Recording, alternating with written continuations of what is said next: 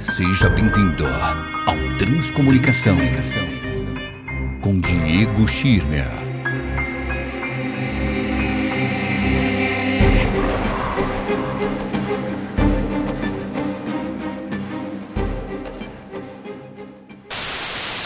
Aviso: todos e quaisquer comentários ou opiniões expressados pelos entrevistados, convidados ou integrantes do podcast Desocultados são de responsabilidade individual dos mesmos.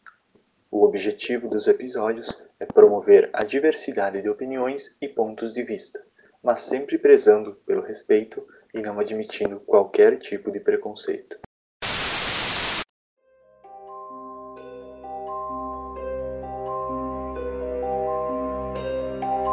Olá, ouvintes, sejam bem-vindos ao Transcomunicação, o programa de entrevistas ou desocultados.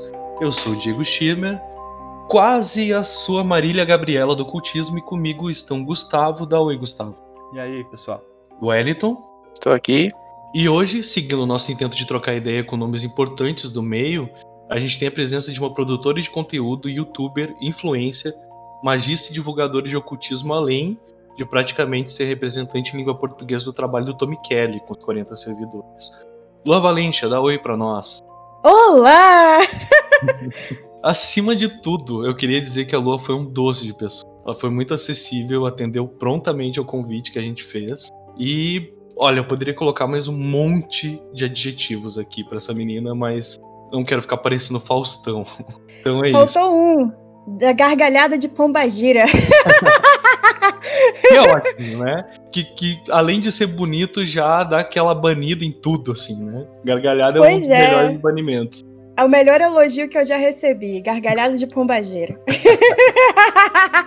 Mas, assim, eu já vou começar te colocando no fogo e te fazendo a pergunta mais importante da noite, tá?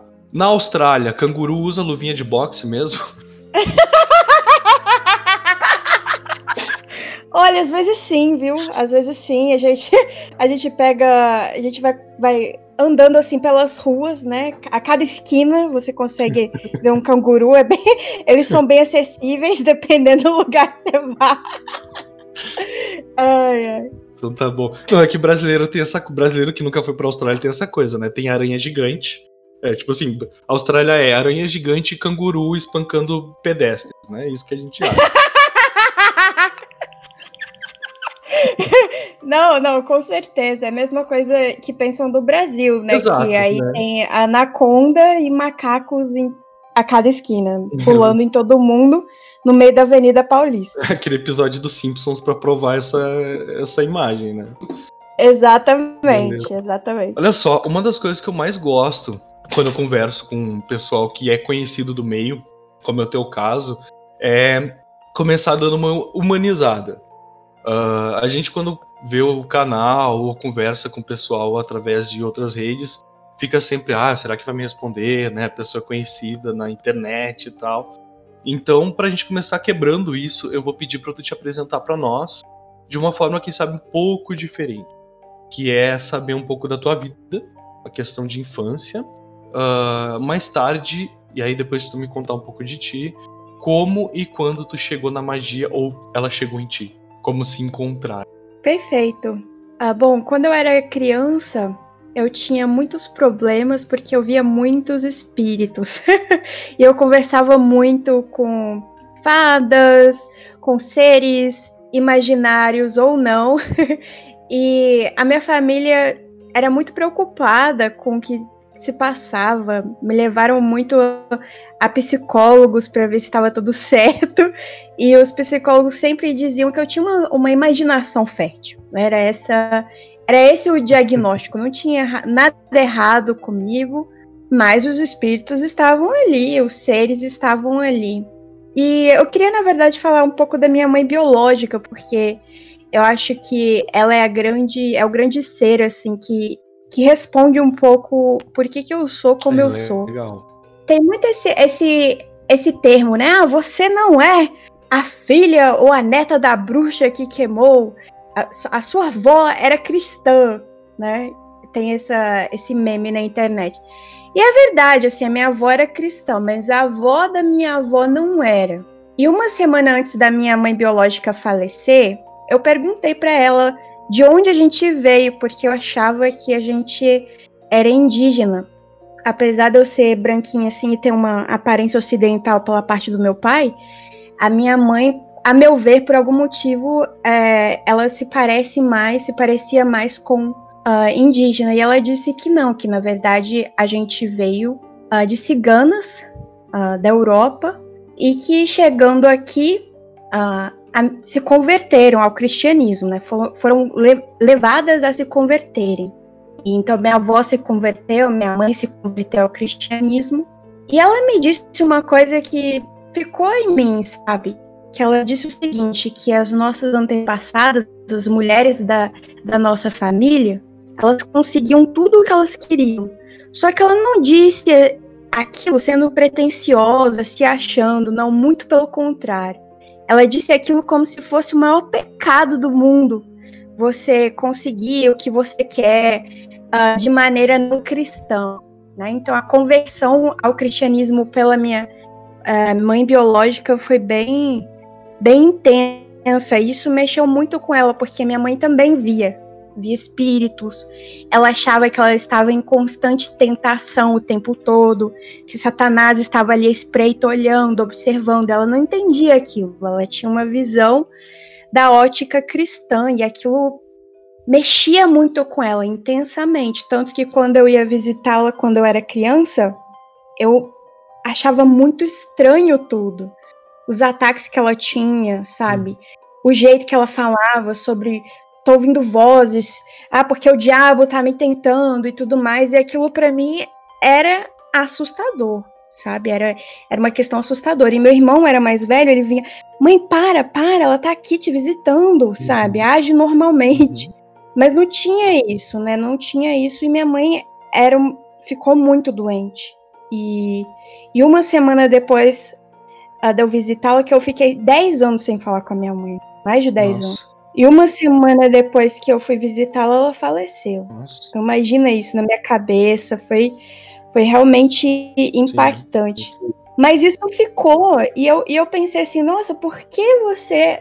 Por que eu achava que a mulher ter poder, a mulher conseguir o que ela quer, a mulher cigana, né, as nossas antepassadas e tal, por que ela achava aquilo ruim, assustador, sabe? E eu pensei assim, será que a minha mãe talvez pudesse ter uh, uma vida diferente se ela não tivesse sido convertida, se ela não tivesse morando numa cidade tão pequena, porque ela tinha essa coisa hippie, ela tinha cigana ali. Depois que eu entendi o que, que era, né? Não, ah, então não era um indígena, era, era cigana, ela tinha aquilo. E eu acho que foi muito reprimido. Então, isso eu sempre me pego pensando nisso. E eu cresci assim também né? Uh, Tentando reprimir, tentando reprimir. Eu cheguei no momento que eu sentei, me ajoelhei e rezei para Nossa Senhora e falei assim: não quero mais, você fecha o meu corpo que não tá dando mais. Porque quando a gente é criança, né, a gente vai muito assim. Uh, você vê um, um, espírito parado, você vai conversar com o espírito. Sim. Você vê algo diferente, você vai lá, você vai de boa, sabe? Você, você é não tem essa. É inocente, né? É inocente. Agora, a coisa começa a ficar cada vez mais pesada, você não sabe como controlar, você não sabe o que fazer. Chega a adolescência, chegam os hormônios, você preci precisa agir diferente, uhum. né? E, e aí na adolescência eu já não tava mais. Então eu dei aquela parada, aquela cortada. Uhum. Pra eu poder conseguir viver, porque tava insuportável, né? Doido isso. E... Sabe por quê? Uh, porque eu, eu, eu vou abrir um pouco. Eu não, tenho costume de fazer isso, mas eu vou abrir um pouco da minha, uh, da minha questão, que é. Uh, tu foi falando e eu fui reconhecendo muita coisa. então, por isso que eu falei que doido, sabe? Eu, desde criança, via coisas. Tanto que hoje eu tenho desenvolvido mediunidade no terreiro, né? Me, me encontrei na Umbanda. Quando criança tinha essa coisa também de ver coisa e passar por trocentos psicólogos, psiquiatras. Uh, na adolescência também, e daí tu tem também a questão da aceitação, né? Tu não quer ser o esquisito. Embora todo adolescente acabe se, se achando o esquisito, né? Tu não quer ser o esquisito. E depois de adulto também, né? Eu fui atrás de psiquiatra, uh, achando que eu tinha problemas E a minha psiquiatra, a minha psicóloga, na verdade, tem dito seguidamente, porque até hoje, né, é normal, tudo bem, algumas pessoas veem coisas, outras não. Todo mundo vê de alguma forma, alguns mais fortes, outros, né? E segue a vida. Então, e a minha avó, ela era indígena, ela foi agarrada no mato, sabe? Tipo aquela coisa bem Uhum. comum para casar com um alemão. E também, depois que vir, sendo católica, meu Deus, falar qualquer coisa próxima de magia perto dela. Então eu me identifiquei muito com isso, mas continua, desculpa te interromper. Não, imagina. é, A, a história boa é essa que flui, que a gente consegue conversar, né? Sendo duas pessoas compartilhando experiências. Pode me interromper a hora que quiser, eu adoro ouvir a história da- de pessoas. É muito interessante como é diverso, né? Cada Sim. pessoa tem, tem a sua própria visão de mundo, mas algumas se complementam.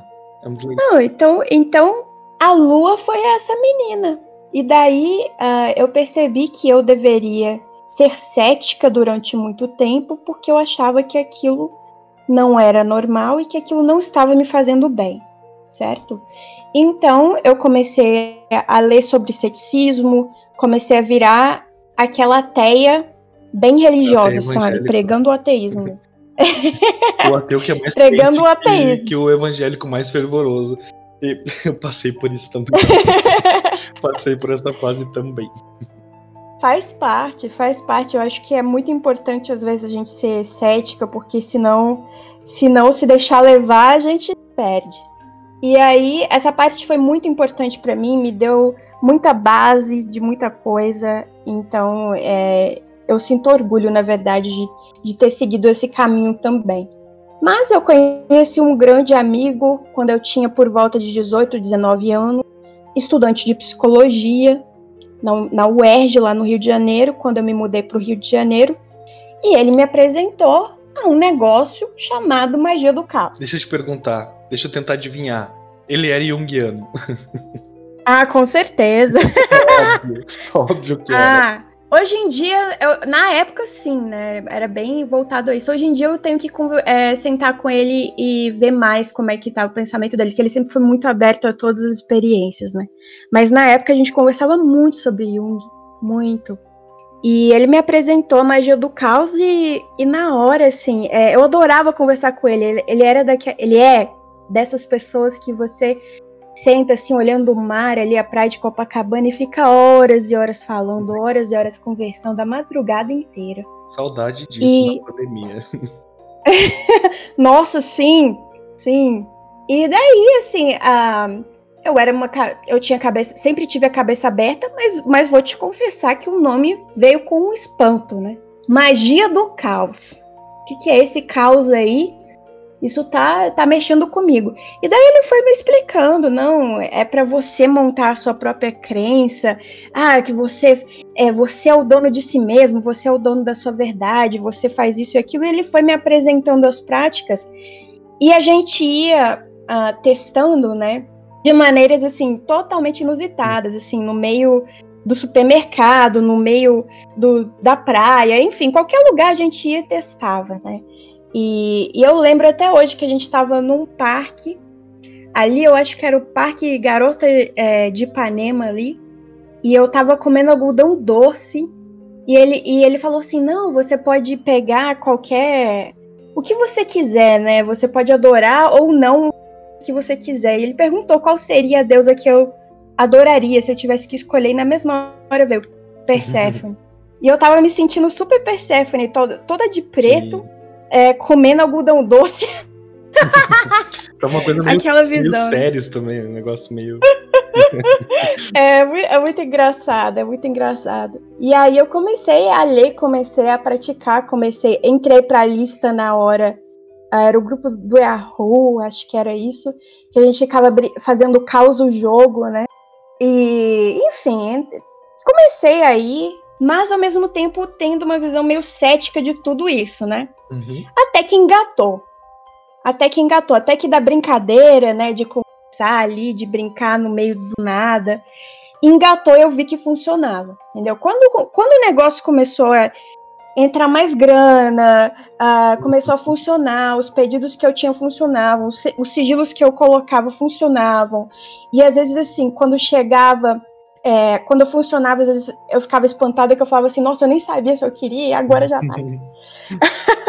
de, é, então, quando engatou, bateu no ceticismo. Bateu no ceticismo, uhum. sabe? Bateu diretamente. E aí chegou no momento que eu falei assim: olha, uh, eu posso usar o ceticismo como uma ferramenta, como na magia do caos, qualquer coisa pode ser usada como ferramenta, mas já não é a minha âncora, né? Que é, que é a crença âncora que a gente fala, né? Dentro da magia do caos.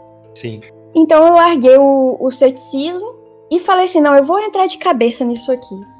E daí, em 2016, eu vim a público como uhum. bruxa do caos. E até então eu não tinha visto pessoas que realmente queriam colocar a cara a tapa, sabe? Sim. Eu via muito, muito fake, entre aspas, no sentido assim de criar perfil uhum. fake para falar sobre magia do caos. Uhum. Eu via gente usando máscara falando de magia do caos. Eu via uma outra pessoa falando a respeito, uh, muita trollagem, aquela coisa assim uhum. muito, muito informal, mas ninguém tinha até então ninguém tinha sistematizado, sentado e falado assim, não, eu vou apresentar tudo em português. Sim. Sabe? Eu lembro que teve uma época, é, dois comentários para complementar. Primeira coisa que tu falou que também eu achei interessante, que é assim, quando a gente descobre a coisa, uh, é uma coisa que hoje eu sinto saudade, né, depois de velho, mas assim, que tem aquele misto de medo, né, um pouco de, nossa, eu tô lidando com magia, olha que coisa, né, coisa é, que, é, que eu sempre tiro sarro, que é a fase de usar sobretudo no calor de 40 graus do Brasil, né? Para mostrar que é com aquele pentagrama pendurado no pescoço gigante, né? E, e, da descoberta, e do medo e das coisas dando certo. Isso é muito legal. Eu sinto falta hoje em dia. Eu, eu, sinto que o meu ceticismo ele foi aumentando conforme o tempo, embora eu visse coisas assim. Então eu sinto falta disso. E a outra questão que me veio à lembrança foi quando começou aqueles grupos de Orkut, principalmente, né? que daí se discutia horrores sobre magia do caos e sobre Telemann, e aí apareceu aquele um monte de projeto de Crowley, né? Então, tipo, foi essa minha essa minha recordação é justamente acredito que dessa mesma época, né? Uh, aquele no ah, teu primeiro sim, momento sim. no caso, né?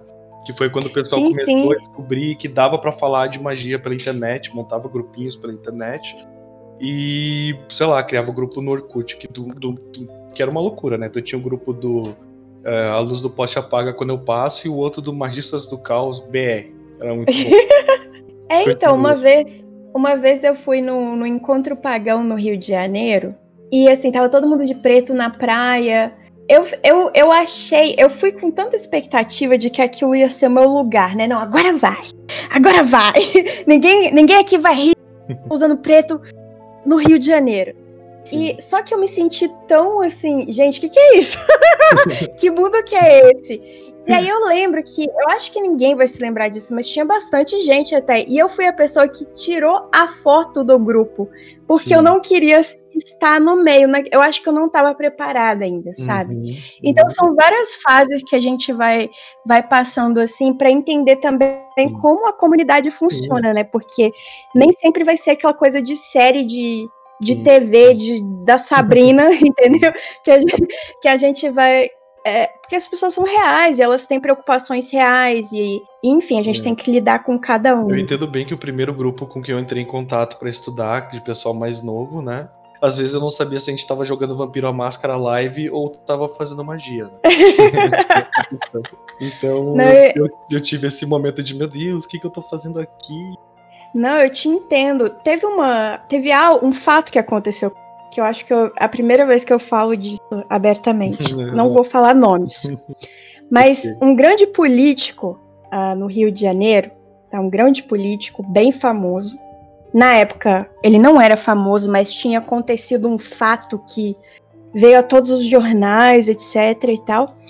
E eu estava estudando, de, é, estudando jornalismo e sabia que ele era grande amigo do meu amigo que me apresentou a magia do caos. Então eu falei, olha, você pode fazer a ponte? Eu quero muito ir lá entrevistar o cara, ia ser um furo maravilhoso. Aí ele falou assim: Ah, eu posso sim, porque ele também é bruxo, né? Então a gente pode todo mundo ir lá sentar para conversar sobre magia. Aquela vontade e... que dá de perguntar quem, quem, mas eu não vou fazer isso. é, então, eu não, eu não posso falar nomes. Mas, enfim, então a gente foi na casa dele, uma grande mansão, eu ia falar um palavrão aqui, mas é uma grande mansão no Rio. Tinha, tinha um círculo de, de pedras pra galera já realizar ali, o, abrir o círculo e tudo mais. E assim, cara, eu tava muito afim de entrevistar o fato político. Porque era aquilo que iria, sei lá, eu achava que iria ajudar muito na minha carreira ou algo. Só que o político queria só falar sobre magia. Então acabou sendo uma tarde até bem, bem agradável que a gente ficou lá. Ele, ele fez um prato de comida, ele fez uma uhum. pasta para mim e tudo mais, mas a gente só ficou falando de magia, de magia do caos, de bruxaria, disso e aquilo. E a entrevista foi por água abaixo, mas isso é, é algo interessante que eu nunca tinha contado até então. Não, e eu, eu fico feliz com a exclusividade de saber disso. Deixa eu te perguntar outra coisa, agora saindo um pouco da questão da, da vida pessoal, uh, indo mais pro lado. A gente vai chegar na magia, para quem estiver ouvindo, pode ficar tranquilo. Mas antes eu quero saber um pouco sobre a questão da youtuber, da produtora de conteúdo, principalmente no YouTube no caso. Uh, desde um pouco antes dele, enfim, como tu te sentia à vontade, né? Como que tu chegou nessas plataformas, como é que foi o início, tu já contou um pouquinho, mas pode, pode entrar um pouquinho mais nisso. E aí depois me contar um pouquinho sobre isso, se tu te sentir à vontade. Como que é lidar com um tema que ele ainda é espinhoso, que é divulgação dentro do meio ocultista de ocultismo, né? Falando principalmente de magia do caos. Uh, que tipo de dificuldade que tem, né? E já emendando também, ainda tem muita gente querendo manter o véu do mistério, coisa toda. Ou tu acha que o pessoal tá realmente mais aberto? Ah, sim, vamos lá então. Sobre internet e tal, eu sempre gostei muito de tecnologia, sociais. Apesar, uh, hoje em dia tem cada rede social que, que vem, aparece e depois cai, mas eu sempre quis, assim, me aperfeiçoar uhum. nessa área. Então eu vi o, o YouTube como uma plataforma mesmo, como um meio e não como um fim, sabe? Eu nunca quis ser youtuber só por ser youtuber, só por estar lá eu via como um meio de divulgação, porque eu pensava assim, olha, eu quero fazer algo que é difícil se sustentar com isso, é difícil ter dinheiro com isso, que é escrever e falar sobre bruxaria, sobre magia. Uh, especialmente no Brasil, eu sempre ouvi que ah, no Brasil não há muitas pessoas que leem. Então eu pensei o seguinte: olha, eu quero escrever, mas só livro não vai rolar precisa ter alguma coisa que apresente o conteúdo, que funcione como marketing. Uhum. Estudar comunicação social na, na faculdade me ajudou muito nessa parte de marketing. As plataformas, quaisquer que sejam elas, podcast, YouTube, Facebook ou qualquer outra coisa que venha a surgir que dê realmente um espaço e tempo para que você possa se expressar, eu geralmente evito plataformas que são muito rápidas, né? Conteúdos muito, muito rápidos, porque não dá para realmente mostrar muito. Então, eu achei, eu, eu achei o YouTube e comecei a colocar meu conteúdo ali. Não gostava, eu achava que eu não tinha talento para apresentar em vídeo. Eu sempre fui uma pessoa tímida, apesar de não parecer. eu achava que eu não que eu não tinha um equipamento adequado, que eu tinha, não sei, a, a cara de youtuber, né, que deveria uhum. ter. Mas eu tentei mesmo assim, eu falei assim, chegou o um momento que eu percebi que eu tinha que fazer isso, porque senão seria simplesmente tentar, tentar e tentar e ninguém me ouvir. Para que as uhum. pessoas me ouvissem, eu teria que colocar minha cara pro público, mesmo não gostando dela na época. Então, Então eu comecei, eu comecei a produzir conteúdo e foi melhor do que eu imaginava, assim, no começo, óbvio, tem sempre o bullying campeão. Sim. Só que, só que eu sempre reagia ao bullying bem piada, fazendo chacota, e me colocando na treta não como a pessoa que bate, mas como a pessoa que fica rindo, Sim. sabe? Você tá tentando me bater, mas eu tô ali rindo. Então eu sempre tive essa postura. Eu acho que foi essa postura que foi o grande diferencial, que é não primeiro não se levar tão a sério e não levar o crítico que tá o bullying, uhum. né? Não tão a sério. Pra, não dá palco pro, pro hater, né? Não, às vezes eu até dou. Só que eu faço, eu faço o hater de palhaço. E eu acho que essa é, é a diferença. Sim, que é o que, que é quem... lugar onde ele não quer, então, né? Pois é, exatamente. Quem que é. Quem não se lembra do, do terrível diário mágico, de guerra mágica que escreveram a meu respeito? Nossa. É mu muita gente que receberia. Não, assim, é muita gente que receberia esse conteúdo Uhum. iria morrer, iria cair pra trás, iria ficar assustado, iria ficar sem dormir, iria ficar assim, como assim? Estão indo no cemitério, colocando meu nome num, num sei lá, numa cruz, etc, num caixão. e, e não, pra mim eu dou risada. Aí, aí vem a- o ceticismo, né? Ah, eu aprendi a confiar muito no meu poder, mas a desconfiar muito no poder da pessoa que quer me atacar, assim, não subestimando, mas tipo sendo bem cética sobre, sobre tudo isso. Uhum. Então, Que é aquela, aquela velha história, macumba pega, depende o quanto tu acredita, né, Fih? Exato. quanto que você baixa a sua guarda, né? Quanto que você deixa a pessoa entrar na sua mente. Exatamente. Ah, então, então para mim é tudo um grande circo e eu sou parte disso aí, entendeu? Eu sou ali do cabaré, e a pombagira, eu gargalho, e eu faço hater de palhaço. Então essa postura de comédia em relação a isso deu um diferencial que eu não vejo muito bem nas outras pessoas, Hum, porque eu verdade. vejo eu vejo as pessoas que têm que quando elas vão trabalhar com hater, elas vêm muito sérias, né? Elas elas levam muito a sério. Elas dão Então muito tem- valor, né? Na verdade. Dão muito valor ao, ao, ao- à crítica do outro. Uhum. E aí, então, tendo essa postura foi, foi bacana. Nem sempre eu tive essa postura, mas quando eu tive, eu vi um retorno maior.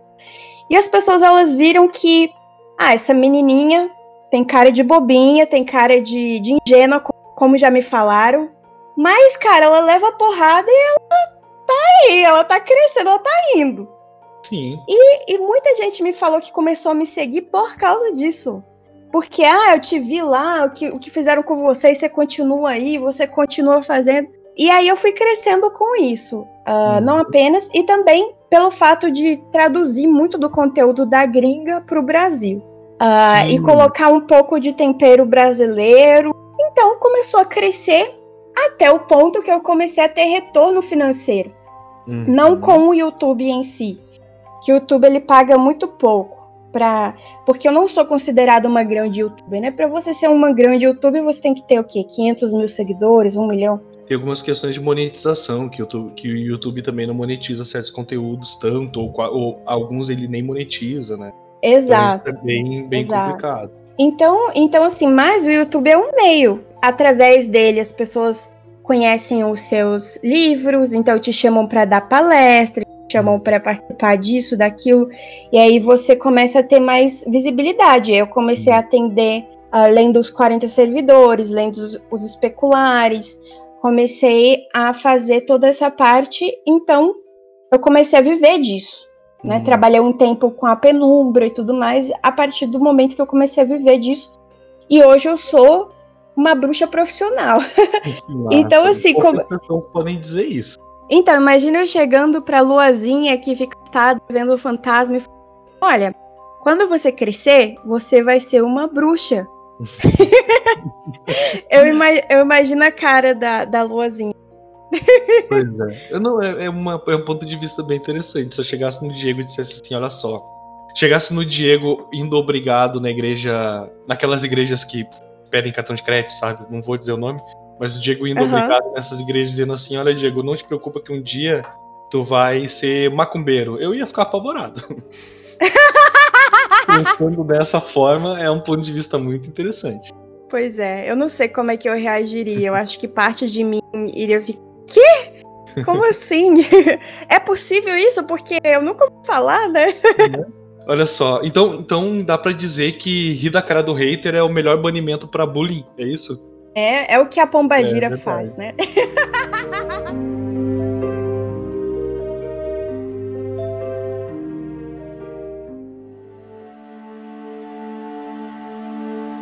Pegando o gancho do que tu falou do, da questão dos 40 servidores, eu vou te perguntar especificamente sobre o trabalho com o material do Tommy Kelly.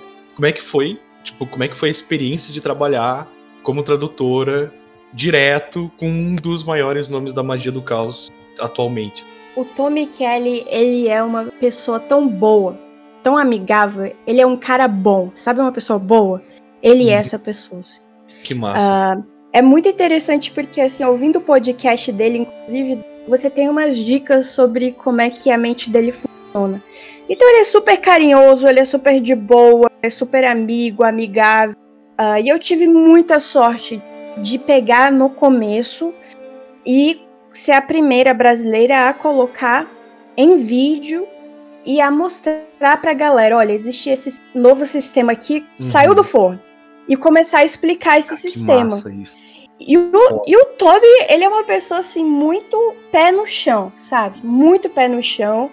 Eu cheguei para ele e falei assim: olha, me dá uma entrevista, cara. Meu, meu inglês é todo enferrujado. E ele, não, de boa, tranquilo. Tudo que eu sempre pedi para ele, ele tava ali de boa, disponível, tranquilaço, uh, sendo uma pessoa muito, muito amigável mesmo. E até no podcast que eu, que eu fiz com ele, né, que ele me entrevistou, ele perguntou assim como é que eu conheci os 40 servidores. Eu falei, Tom, eu não me lembro exatamente como foi. Eu só sei que eu fiquei apaixonada pelos 40 servidores e eu sabia que eu tinha que falar sobre eles, eu sabia que eu tinha que colocar no mundo, assim, para os brasileiros que ia dar muito certo. E, honestamente, foram os brasileiros que, que colocaram realmente muito, muita energia naquilo, muito amor, muito carinho, sabe? Entenderam muito bem a, a ideia. E daí ele sempre esteve ao meu lado porque ele mesmo falou, né? Ah, você foi a primeira pessoa que eu vi falando sobre os 40 servidores da forma que você. Que então massa. eu falei assim, eu cheguei para ele e falei, Tome, um dia eu vou ser a sua sacerdotisa. Brincando, sabe? Brincando. E, cara, meio que isso, assim, sabe? Porque Sim. eu cheguei para ele e falei, e falei, olha, eu quero traduzir os 40 servidores. Aí ele, mas tenho dinheiro para te pagar pra tradução, que ele achava que era super Sim. complexo e tal. Falei assim, não, a penumbra vai me pagar, entendeu? Você, você só vai ficar aí recebendo. Uhum. Deixa que a gente, deixa que a gente faz tudo, você fica aí só recebendo os frutos.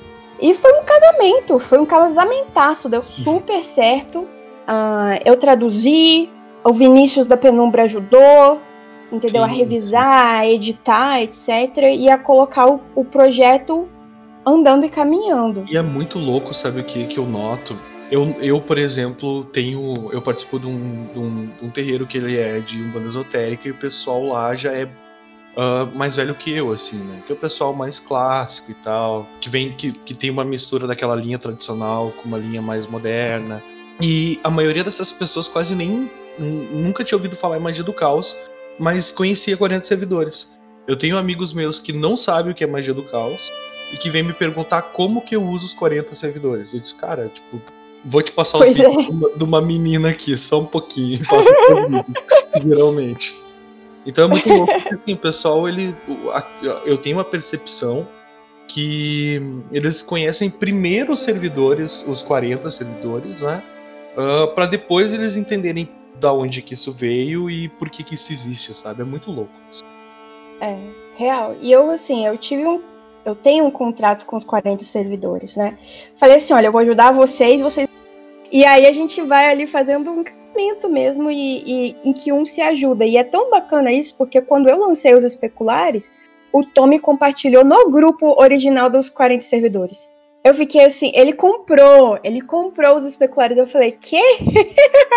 eu não esperava que ele fosse fazer isso. Eu falei assim, gente, se eu soubesse que ele queria, eu, eu iria né, doar para ele, né? sem problema.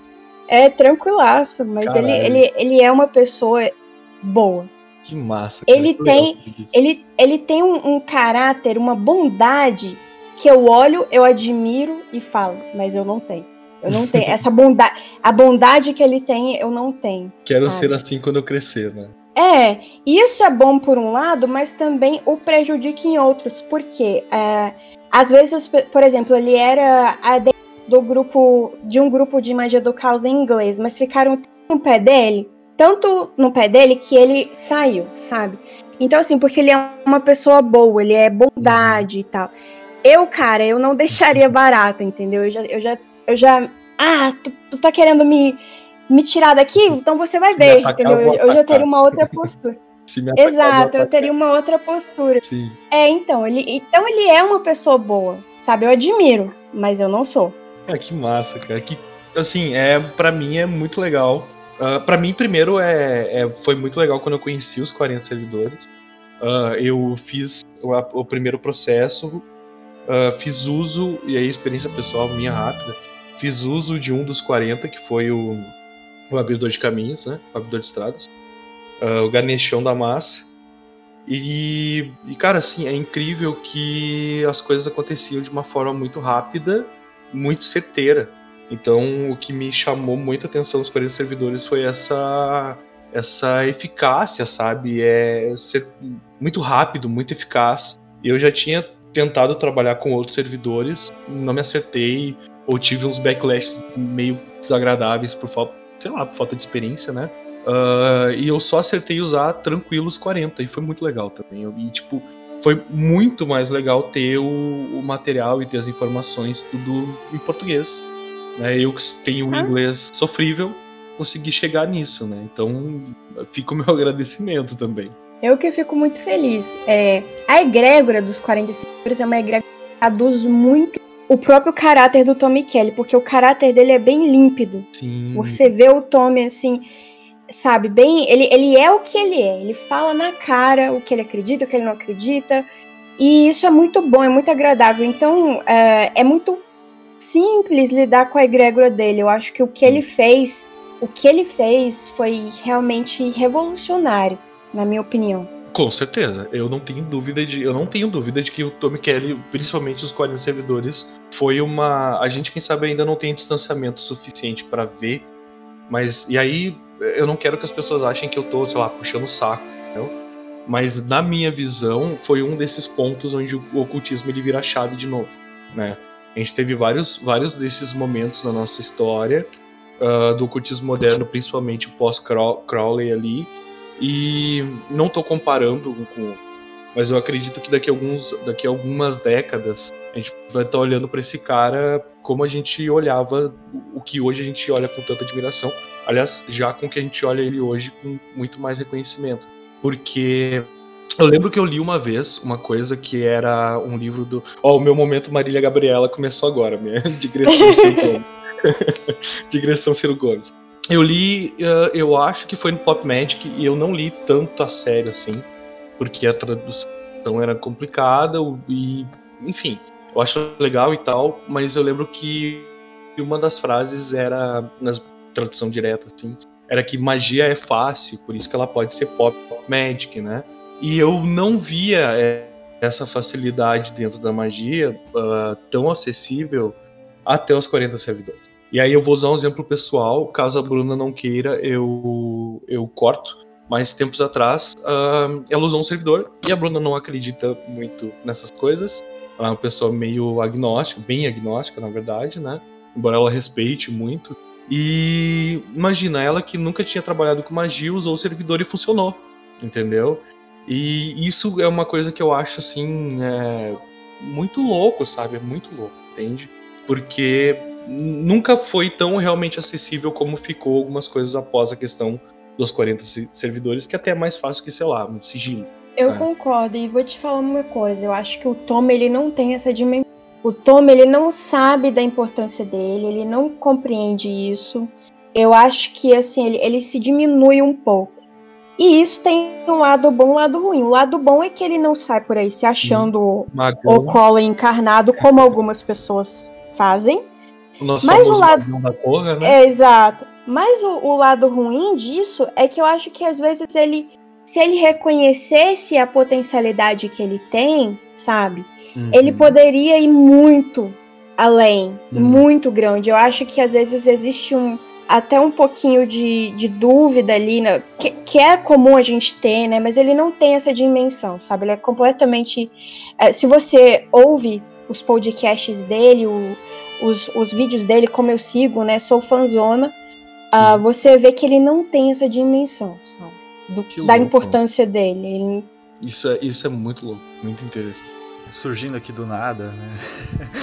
Sobre os 40 servidores, né? Tanto, tanto você, Lua, quanto o Diego também eu gostaria de ouvir como exatamente vocês trabalham com os 40 servidores, porque a minha experiência com eles, como eu aprendi a trabalhar com servidores no geral, foi sendo agressivo com eles e me impondo tratando os servidores como realmente servidores escravos meus. Quando eu tentei trabalhar com os 40 servidores dessa forma, eu nunca consegui obter resultados. É, eu sei, né, acompanho, já acompanhei alguns grupos do pessoal que trabalha com isso e eles tratam os 40 servidores como se fossem santos, né? E eu vejo as pessoas que têm essa abordagem tendo muito mais sucesso. Então, seria essa a abordagem correta mesmo para trabalhar com eles? Olha, nem santo nem escravo. É, eu, eu penso no servidor como, como um funcionário. Quando eu vou contratar um funcionário, eu não chego mandando é como se fosse um, um escravo. Né? Eu chego e falo assim: olha, vamos sentar aqui, vamos conversar. O problema é esse, a questão é essa. Eu faço o contrato, eu acendo vela, dou agradecimento e aí vai. Tá? Então, assim, eu não trato como santo e entendo que as pessoas façam isso por conta uh, do Brasil, né? O Brasil ser um país católico, elas entendem mais facilmente como um santo. Eu trabalho com, na base do respeito, da admiração, e, e, é isso, assim, eu gosto deles, eu, eu acho que eles são muito bonitos, fisicamente e espiritualmente, então, então é assim que eu trabalho. Então, eu não acrescento uh, muita coisa mais além do que a Lua falou, porque eu ia falar exatamente a mesma coisa. Uh, para mim, os 40 servidores, ou qualquer outro servidor, com exceção de alguns que a gente, a gente sabe, e a gente tem exemplos no Brasil, de servidor que entortou, né? uh, pelo menos na minha visão. E isso é uma visão minha. Né? Então, tipo assim, a, a minha percepção de Diego, uh, estudante de magia e praticante de algo, é é que alguns servidores do Brasil entortaram justamente por essa questão de, de da nossa relação uh, com a colonização católica, com o catequismo, né? Então as pessoas dão poder demais, dão espaço demais, dão é, atenção demais. Eu já é a mesma coisa que a Lua falou, assim, eu vejo como eu veria um funcionário meu, entende? Olha, uh, eu preciso que tu faça tal coisa, eu preciso que, eu preciso que o Diego faça um outdoor, né? E eu tenho que pagar para o Diego tantos reais, ou enfim, né? E é, essa é a troca. Então, assim, faz o outdoor para mim, quando o Diego entregar, eu pago ele e resolvido, entendeu? E aí eu dou tchauzinho para ele, digo até a próxima, vai ajudar outras pessoas enquanto não for útil para mim, né? Mas assim, uh, uma coisa que aí é minha opinião pessoal, uma coisa que me dá nervoso é a galera que chega, sei lá, em grupo de Facebook e largam, ah, agradeço a Carnal pela graça alcançada. Tipo, gente, não, sabe? Eu, eu acho isso bem exagerado. Da mesma forma que eu não vou chegar no, no, no, no meu Facebook e dizer agradeço o meu funcionário pela graça alcançada na minha empresa, entende? É meio maluco isso, sabe? E eu também entendo que isso vem dessa catequização que a gente tem porque é, porque é totalmente arraigado, totalmente cultural. E é bem isso, funcionário, né? Tem uma, claro, assim, assim como tu respeita, assim como tu deveria, não é uma realidade hoje em muitos aspectos. Respeita a pessoa que te é um prestador de serviço, é assim que eu respeito um servidor. Chega no final do processo, acendo a vela, agradeço, acendo incenso, dependendo do que eu, do que eu quero e eu queira muito, eu prometo uma coisinha a mais. Mas é isso, sabe? É, assim, dependendo... é da complexidade como... do serviço, o salário é um pouquinho maior, mas é isso. Quando, como eu lido, né? É, eu divido o pagamento, o primeiro pagamento para dar energia que ele possa, ou ela, ou enfim, para que possa realizar, entendeu? O serviço. E depois o pagamento final, quando que é mais substancial, que é quando realmente o, fei, o, o feitiço funciona, Exato. certo? E o agradecimento eu vejo, eu vejo como parte de marketing. Né? É aquela coisa assim, olha, esse, esse, esse rapaz aqui é muito bom, viu? Podem confiar, fiz o serviço com ele aqui, deu certo. É óbvio que tem pessoas que agradecem como se fossem agradecer aos deuses mesopotâmios, uhum. né? Então, então assim, é, é óbvio que vai ter pessoa que vai agradecer, mas e eu entendo até porque dependendo de como o trabalho é feito, você fica tão encantada com aquilo que que até você agradece de uma forma mais pomposa. Sim. Mas assim, de forma pontual, é, você faz um ritual, acende suas velas. Eu gosto de trabalhar no contrato, porque é como se eu trabalhasse com qualquer funcionário. Eu não gosto dessa coisa boca a boca. Sim. Que aí você esquece que você tinha prometido, ele esquece, todo mundo esquece. Uhum. Então, eu prefiro trabalhar com o contrato. Deu o resultado, toma aqui teu pagamento. Gratidão. gratiluz. Gratiluz. eu ia falar. Hashtag gratiluz. É, na mastreta. Mas é, é, é, bem assim que eu vejo também. Eu concordo com tudo que tu disse. Passando um pouco disso, a gente pode. Aliás, a gente vai voltar nos 40 servidores, porque eu tenho uma pergunta que vai vir um pouquinho mais pra frente. Mas, Randonáutica, Lua, eu comentei antes que para mim tu também foi meio que uma divulgadora principal, na verdade, do Randonáutica em língua portuguesa também. Então, tu sempre trazendo para nós a, a magia da gringa aí. E eu tive, eu tive três experiências com Randonáutica e admito que duas foram muito ruins. Vou ser honesto, né? Eu tive Não, uma tem que ser honesto. Eu tive uma experiência que foi bem ruim. E depois eu tive uma experiência que foi bem interessante. Mas a gente chega nisso depois. Eu te pergunto como é que foi o processo, uh, qual que é a tua relação, qual foi, qual, qual foi na época, qual é até hoje, né? E já vou emendar uma pergunta que viria depois para facilitar. Uh, me conta um caos aí legal com Randonáutica depois. Uma coisa bem legal que aconteceu contigo, que eu te conto a coisa ruim que aconteceu comigo. Tá bom. Então, novamente Tom e Kelly. A primeira vez que eu ouvi falar sobre Randonáutica foi no vídeo do Tommy. E ele com as paisagens maravilhosas, achando cabeça de boneca no meio do nada, aquela coisa assim. Eu, eu assistindo aquilo, eu falei, quê? É a mesma coisa, né? Quando você ouve falar sobre magia do caos, é o que? Randonáutica? O que, que é isso? E, então o Tommy novamente sendo, sendo a grande a pessoa ali que realmente te coloca no cutting edge da, da magia. Sim, o catalisador, assim. O catalisador. Então, pontos para o Tommy novamente. e eu falei assim, cara, isso parece interessante, hein? Vamos baixar o bot, porque olha só. Que era o Fatum. Eu sou da época do Fatum Bot. Aqui no, no Telegram, inclusive. E daí a gente começou a fazer isso e, e novamente experiências fantásticas. Então, eu vou te falar uma das primeiras experiências que eu tive. Eu tava me sentindo triste, eu tava me sentindo mal. Uhum. E eu falei uhum. assim, cara, eu quero encontrar felicidade. Isso, é isso que eu quero um encontrar. que tu falava disso. Né? Ah, então. Assim. E aí, e o, e o meu esposo queria encontrar livros. Então fomos, fomos fazer. E a gente encontrou uma pequena. Livraria não, porque livraria vende livro. É, biblioteca, uma pequena biblioteca de rua, que era uma caixinha assim é uma caixa que parece uma casinha, né? Com vários livros. E dentro desses livros, estou até olhando para um agora, tinha 10% mais feliz do Dan Harris. Quando eu vi aquilo, cara, 10% mais feliz, livro, chegou ali, eu comecei a chorar, porque aquilo foi tão mágico para mim, foi, foi assim uma revelação, eu falei assim, isso é magia. Isso é magia, é exatamente o que eu pedi, o que pediu, então a gente está aqui. E foi muito lindo, porque até então eu nunca tinha visto uma biblioteca na, na rua. Hoje em dia eu sigo, porque eu quero saber onde elas estão, né? Que é muito, é muito comum na Austrália eles fazerem uh, pequenas casinhas de livros para doação, que você pode ir pegar um e depois doar, Sim. né? E, cara, depois disso eu achei tanta coisa. Olha, uma das últimas coisas que eu achei antes do app parar de funcionar e agora tá de novo, né? Uhum. Foi um caixão.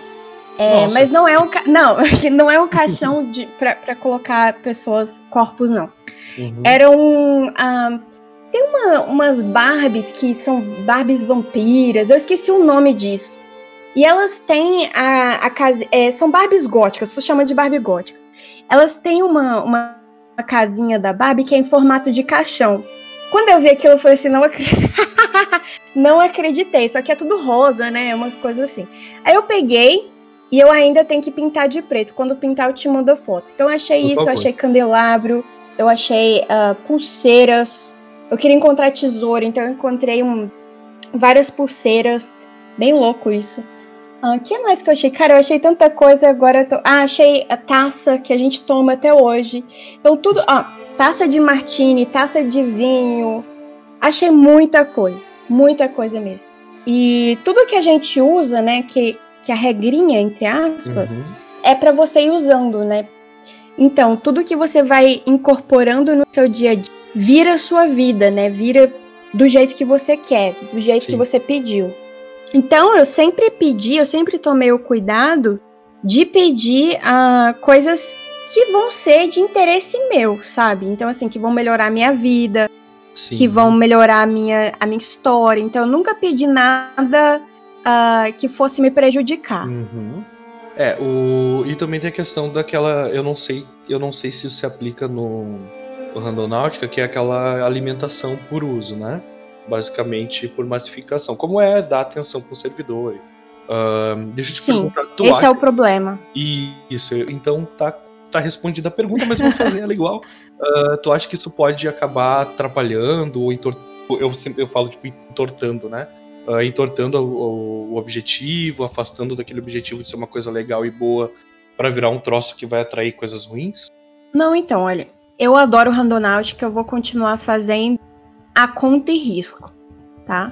Só que a verdade é que isso foi criado uh, com o intento de uma pessoa se ligar a outra. Então, o seu, às vezes eu posso não ter o meu pedido, mas eu tenho o seu pedido, sabe? Os pedidos estão interligados, estão interligados.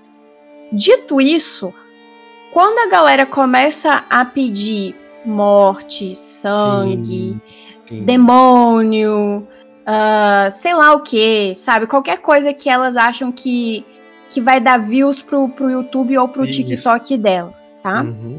Isso vai interferir no meu pedido, porque é algo em cadeia. É para ser interligado, é para Desde o início, se você for pegar lá é, os primeiros podcasts sobre isso, é, uhum. as primeiras coisas sobre isso, eles já falavam: olha, eu não peguei o meu pedido, mas eu peguei o pedido de Fulano. Uhum. Vai criando tá? meio que uma rede astral, né? Uma coisa assim. Vai, cri vai criando uma rede astral, vai, vai criando uma, uma conexão. E assim, hoje em dia, obviamente, tem muito fake que usa o aplicativo como desculpa para só fazer um vídeo bem ruim, com encenações péssimas uh, de horror e colocar no YouTube. Isso acontece demais na gringa, cara. Eu, assim, eu amava assistir os vídeos quando era uma coisa uh, interessante. Eu já vi várias pessoas chegando, vendo artes de rua, que nunca, em becos, que nunca sabiam que iriam encontrar, sabe? Artistas uh, trocando arte. É umas coisas muito interessantes. ah, minto, o último não foi o caixão, o último foi a Vila de Mulheres a gente encontrou uma, uma vila de colheres. Ah, ah, eu vi isso. Eu, eu, eu, tu lançou isso em vídeo, não? Não, ainda não. Não, eu vi alguma coisa não parecida. Então, num do, numa das centenas de vídeos, desculpa a confusão. Não, então, aí, sabe, encontrei sim que são, são interessantes. Mas o pessoal, ele quer causar, ele quer filme de terror no YouTube. E assim, cara, você quer fazer, você quer fazer filme de terror? Faz! Mas fala que não é verdade. Sabe? Fala que é que é produzido, que é ensaiado, com um ator bem ruim, bem chinfrim, sabe? Fala, mas fala a verdade. Eu não gosto de pessoas desonestas. Então eu gostava muito de seguir aquilo que era real. Até o momento que pessoas começaram a plantar coisas. Falar assim, ah, encontrei isso com um Randonaut, que não era, mentira. Plantaram lá. Sim. polícia teve envolvida e tudo. Sim.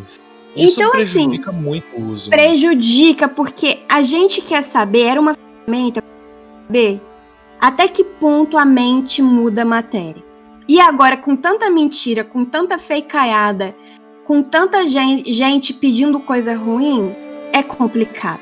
Então, o que eu digo para você que quer fazer, que quer explicar, é o seguinte: faça teu banimento antes e depois, carrega teu amuleto, vai com duas baterias de celular carregada, vai com alguém perto de você e faça um pedido que vai ser bom, sabe? Você quer, você quer uma aventura com fantasma?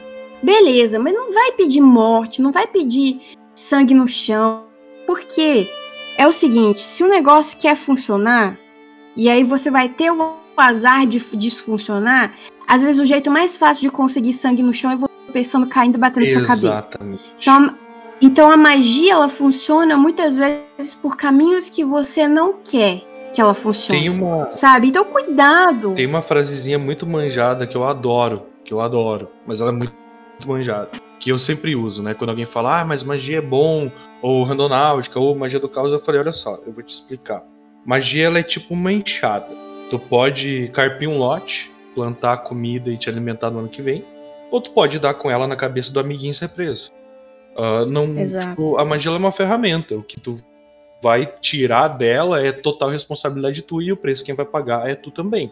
E eu Aí. vejo o Randonáutica dessa forma também. Como Você toda diz- magia. Você descreveu magia do caos. Isso é magia do Sim. caos. Tudo é uma ferramenta. Como é que você vai usar? Vai depender do contexto, vai depender de você. Então, assim, tem muita coisa decepcionante. Agora, foi, foi realmente comprado o app, o, o Phantom Bot não tá funcionando mais, o projeto Phantom foi tirado do ar. Então, assim, é comercializar. Lua, você é contra o comércio na magia? Não, não sou. Tá? Não sou. Só que eu também estou atenta para ver até que ponto isso tá indo. Né? Quais são os interesses por trás e tudo mais. Eu estou atenta para ver. Eu já fiz, já tentei, já testei o último update, o novo, né? Que, que agora você compra as corujinhas. Sim. Então você ganha, você ganha 15 corujinhas de graça para usar os tokens lá, mas depois se você quiser usar mais, você tem que pagar, tá? Então agora já já estão mudando a forma também de usarem. Lua, E você aí? já já te pagaram alguma coisa? Não, nunca me pagaram nada. Eu sempre falei do Randonáutica porque eu quis, porque eu achei interessante. Hoje em dia eu tenho o mesmo tesão que eu tinha antes no começo?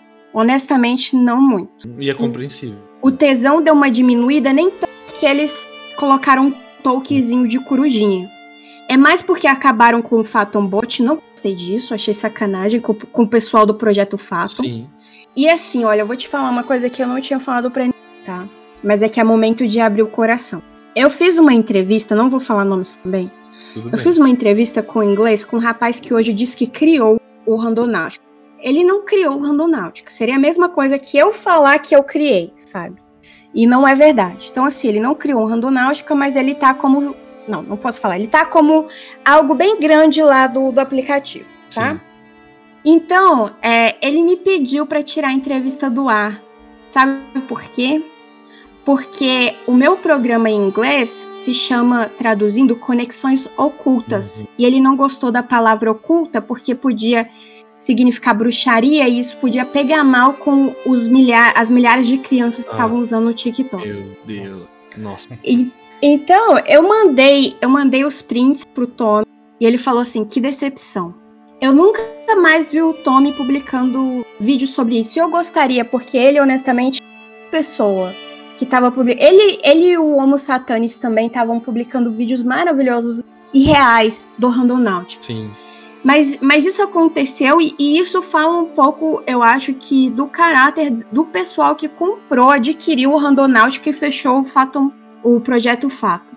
Então, assim, é, neste momento, a minha postura em relação ao, Randon, ao Randonáutica é: eu gosto, eu amo a ideia, eu amo o início daquilo, que, o que era, e tô testando, tô testando e, vou- e vamos ver esse novo update. Sim. Mas não é o mesmo tesão, não. Até porque eu acho que muda um pouco do objetivo também, né? Quando tu não é querer, ah, sei lá, é, é, tem assuntos que são um pouco mais por questão de polarização, qualquer coisa que tu fala vai ter pedra na mão de alguém, mas enfim, não é que, ai meu Deus, o capitalismo foi lá e tortou o bagulho. Mas é que a partir do momento que ele começa a ser tão capitalizado, eu acho que até muda um pouco o objetivo final, né? Ah, Acaba Não, que era uma é. ferramenta ocultista. Era uma ferramenta ocultista, mas como entrou pelos adolescentes, eles ficaram com medo, entendeu? Hoje em dia eu acho que nem tanto. Porque, cara, você não pode tirar o. o- você não pode tirar a magia de uma ferramenta sim, mágica, Sim, sim, sim. entendeu? Então, assim, ele pode, ele pode, de forma de marketing, da, da perspectiva do marketing, ele pode fazer o que ele quiser, chamar aquilo do que ele quiser. Pode chamar de biscoitinho de gnomo. Ou corujinha, ou corujinha, sei lá, chama do quiser. Entendeu? Mas, mas é um. Deveria ser uma ferramenta para ocultistas. Sim. É, E eu- agora tá na mão das- da, da criançada. É, eu, eu, pra te ter uma ideia, tá? Eu conheci o Phantom Bot, eu cheguei a. Eu não tive a oportunidade de usar. Na época, eu não. Na verdade, eu não tive tempo, assim. E aí passou e eu esqueci. Eu fui ouvir falar do Randonáutica a primeira vez ah, no teu canal. E depois, assim, quase que. quase que simultâneo. ah, depois que eu ouvi falar e que eu vi mais algumas pessoas usando, explodiu no TikTok e virou febre, né? E aí, junto com isso, também veio aquele bando de gente louca, de gente uh, fundamentalista, dizer que era um instrumento do capeta para usar as crianças, para te colocar em perigo, para te deixar vulnerável a assalto. Teve, assim, teve um conhecido meu dizendo que, que, que entende um pouco de programação, que é programador, só que é meio adepto à teoria, teoria da conspiração, dizendo que aquilo era um, só um jeito de roubar dados e, e daí se fosse levar pro lado mágico era para roubar a energia das pessoas, enfim. Ah, é só você Virou essa... os, os, comentários no Google Play do aplicativo, você tem uma Isso. noção até onde vai, Nossa, realmente. É, é. Tem coisa ali que é verdade. E aí, uh, eu vou entrar com a minha experiência rápida, assim, pra gente poder continuar. Uh, e não querer te interromper muito também. Mas uh, a minha, meu primeiro uso ele foi bem legal. Eu queria descobrir uma coisa interessante na minha região, aqui onde eu moro. E daí, como eu comentei, a gente mora na, no, a gente mora numa floresta de conservação. Antes que, que qualquer pessoa fale alguma coisa, é tudo dentro da lei, tá, gente? Não se preocupe. Mas a gente mora no meio de uma floresta de conservação, de mata nativa daqui da região. Tem bastante pinheiro, essas coisas, araucária e tal. E nós moramos no topo do morro. Então a gente enxerga toda a cidade lá embaixo, né? E a gente enxerga, tipo assim, todo o vale que tem abaixo. E é, é muito legal, muito privilegiado, eu sou muito grato. Assim. E a gente não teve tempo de explorar, e logo depois que a gente veio para cá, poucos meses depois começou a pandemia. E aí eu, ah, vou usar, vou ver como é que faz. Eu quero encontrar uma coisa interessante na minha região. Ele me deu dois pontos. Uh, ele me deu um, uh, sim, para a mesma pergunta, dois usos, dois pontos. É, e eu adoro casa abandonada. Eu tenho noção da questão energética, enfim, mas eu adoro uma coisa que assim, ah, eu tiro foto, eu quero entrar, eu quero ver aquela coisa, né? E ele me apontou exatamente duas casas abandonadas no meio da, da floresta, aqui perto de casa. E, tipo assim, o, os pontos que ele mostrou, as, as, a localização pelo ponto de GPS, coordenadas, eram exatamente dessas duas casas. Uma delas do lado da minha eu nem sabia que existia. Então, tipo assim, isso foi muito legal. Foi muito legal mesmo. Muito bom. E aí eu achei interessante, comecei a usar e eu admito que eu posso ter dado uma obcecadinha assim. Porque daí eu ficava o tempo inteiro mexendo naquilo e queria ver pontos e tal. E ao mesmo tempo eu tava, eu tava avançando no meu, na minha questão de. E aí é uma questão de crença, pode acreditar ou não.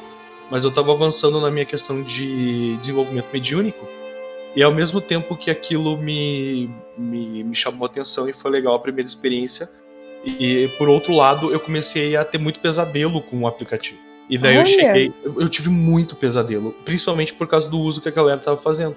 E ah, aí, sim. a última vez que eu fui usar, e eu compreendi isso depois, assim, e a última vez que eu usei, eu falei assim: ah, eu vou fazer o seguinte, eu não vou fazer um pedido, eu vou só pegar e pegar um ponto. Tipo assim, eu só quero, eu não, não vou pensar em nada, não vou mentalizar. Eu só quero que ele me jogue qualquer ponto aleatório, né? Uh, e ele me jogou numa quebrada tão zoada, num lugar a tipo 20 quilômetros daqui, que eu nem sabia que existia. E tipo assim, uh, passei de moto pelo lugar e nem quis parar, porque assim, eu senti que eu ia, sei lá, ser assaltado ou sofrer alguma coisa no lugar. Então, e eu tive aquele aviso, aquela intuição, né? Tipo, cara, vai embora, não fica aqui, dessa vez não foi legal. A partir daí eu meio que parei de usar, mas eu tive ainda mais uma semana de pesadelos com o Randonáutica. Vai entender por quê. Tive muito pesadelo a ponto de ter que dar uma desintoxicada do aplicativo de tão é, obsessivo que eu fiquei com o uso dele. Mas eu imagino, eu imagino que isso seja muito mais culpa minha do, da, do interesse da coisa, de ter visto muito vídeo, ter visto todo o conteúdo, ter visto bastante desse fake, dessa coisa de ah, eu quero ver fantasma uh, mas também tem um pouco da energia, assim. para mim, a parte daquela energia bateu meio zoadinho mais pro fim do uso. Não, eu te entendo. Eu acho que não é uma questão de culpa. É uma questão de realmente, assim, é como a gente vai. Uh, qual é a nossa frequência, né? Como a nossa frequência tá vibrando aquilo.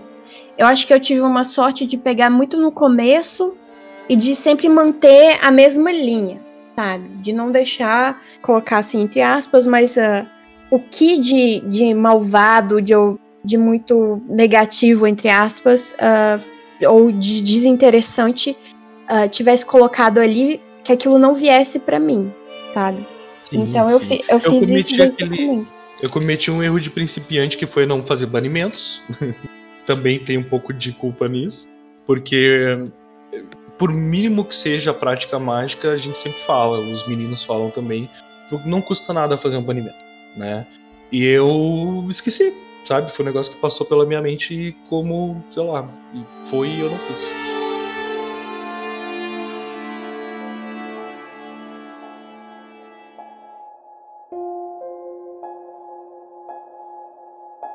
Em relação.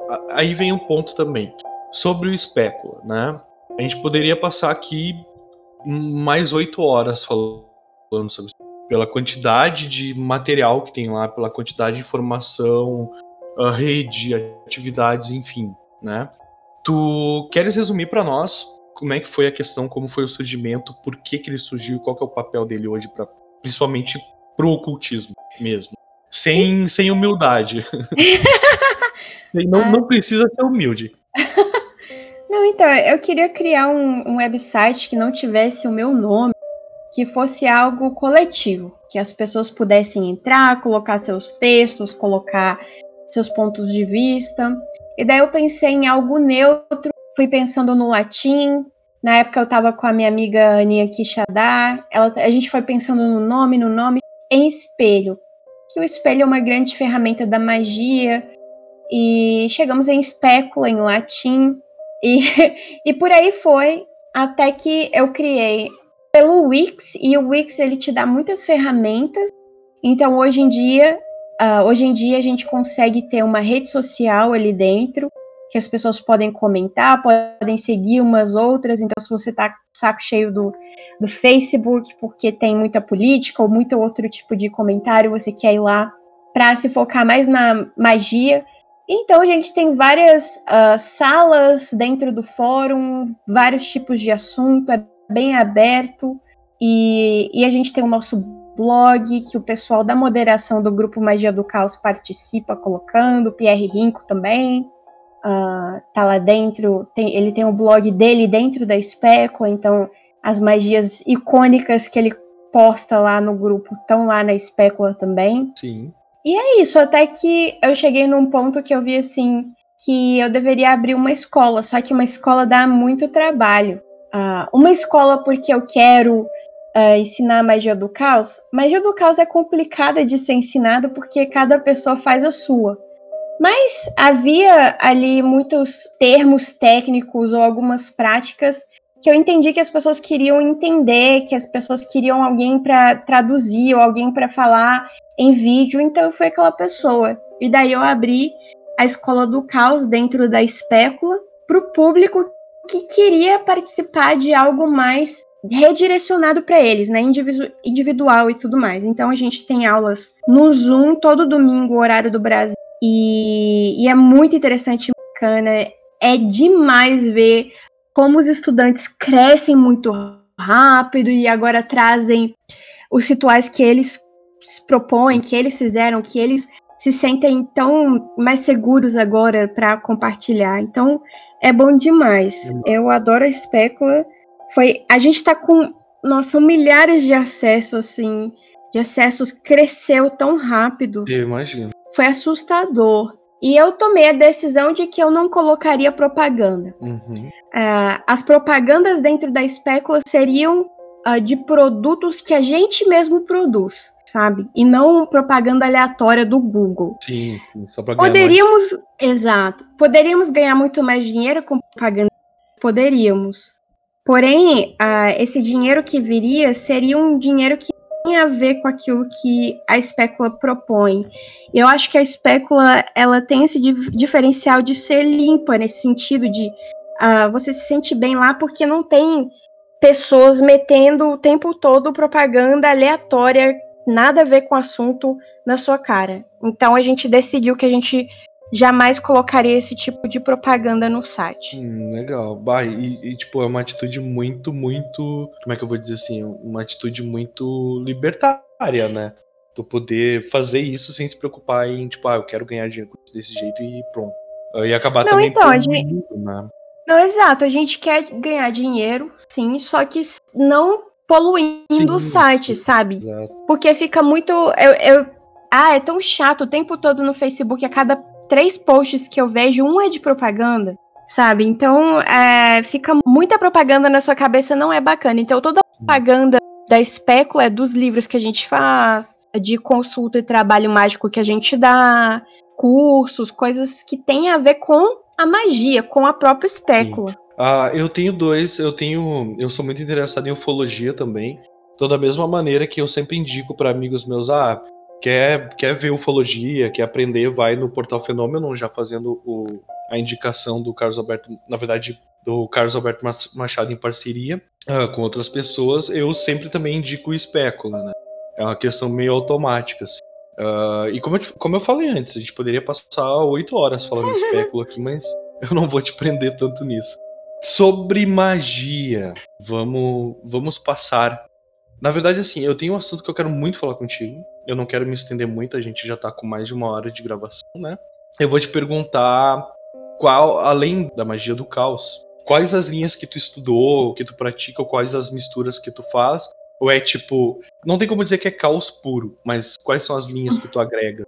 Então, tudo que eu vejo, eu vejo pela ótica caótica. Então, qualquer coisa que eu vá estudar, no final vai ser magia do caos. Porque eu tô estudando o objeto, mas por essa ótica. Então, eu tenho isso bem claro na minha mente. Eu gosto muito de magia greco-romana eu acho que o pessoal do reconstrucionismo helênico faz um trabalho maravilhoso. O website do recon reconstrucionismo helênico é fantástico, fabuloso. Então, eu gosto dessa linha. Fique Faço 100% igual? Não.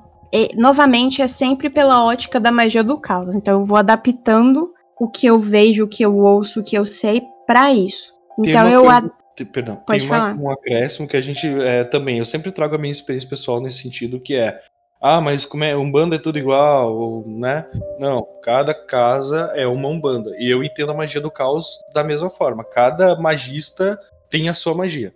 Cada magia do caos é uma magia do caos diferente da outra e são infinitas as possibilidades. Perfeito. Concordo plenamente. Então é a magia greco-romana e magia suméria também. Magia suméria, babilônica, pegando o oráculo de Enreduana, é, especialmente porque peguei muito dela, assim, eu, eu realmente, ela vive muito dentro de mim. Eu não, não vou falar que eu, é, não vou falar, como Crowley dizia, eu não vou falar que eu sou, eu sou a reencarnação de Enreduana. Não, mas é, mas eu, eu, ela vive em mim. Sim. Sabe, assim, então ela, assim, é, eu peguei muito dela. E aí, aí eu adoro ler tudo, tudo relacionado a ela que cai na minha mão. Eu leio com muita facilidade e alegria. Já tive sonhos, já tive um sonho que eu acordava. Aí Redona, para quem não sabe, ela foi a auto-sacerdotisa da Suméria. Ela ajudou o pai dela, o rei Sargão, a unificar a Suméria. E ela foi a primeira poetisa do mundo. Ah, então, a primeira poetisa foi uma mulher. Fala assim Shakespeare, mas ninguém ouve o nome dela. É verdade. E... Mas aí, se a gente pegar, por exemplo, sei lá, baralhos de tarô aí extremamente usados, a ilustradora foi uma mulher e só se foi saber isso hoje em dia, né? É uma. Pois é. É, é meio engraçado é. porque isso também dá gancho para o nosso próximo assunto daqui a pouco. Mas basicamente Exatamente. quase toda quase toda magia, uh, pelo menos é, não, dá, não, vou dizer quase toda, porque daí eu vou estar sendo. Ah, colocando coisas em caixinhas. A grande maioria uh, das magias primais, assim, elas eram basicamente matriarcais, né? E hoje tem esse abafamento, assim, em muitos aspectos. Total. Então, em Reduana, uh, o jeito que ela escrevia, as orações que ela escrevia, repercutem até hoje. Temos poesia, temos música, muito em parte por conta dela.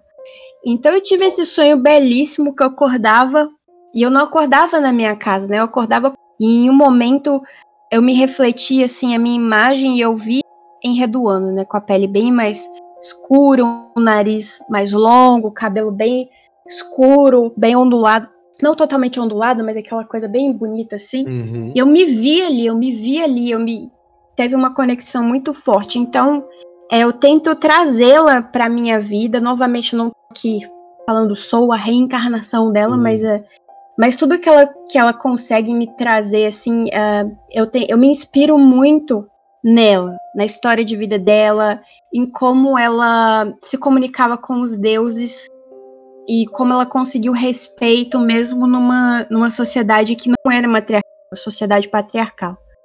E da conexão que ela tinha com Ishtar e Nana, o próprio oráculo dela, o oráculo de Enreduana, é, é fantástico. Então eu vou, eu vou seguindo nessa linha mais pro hoje. Massa, massa mesmo.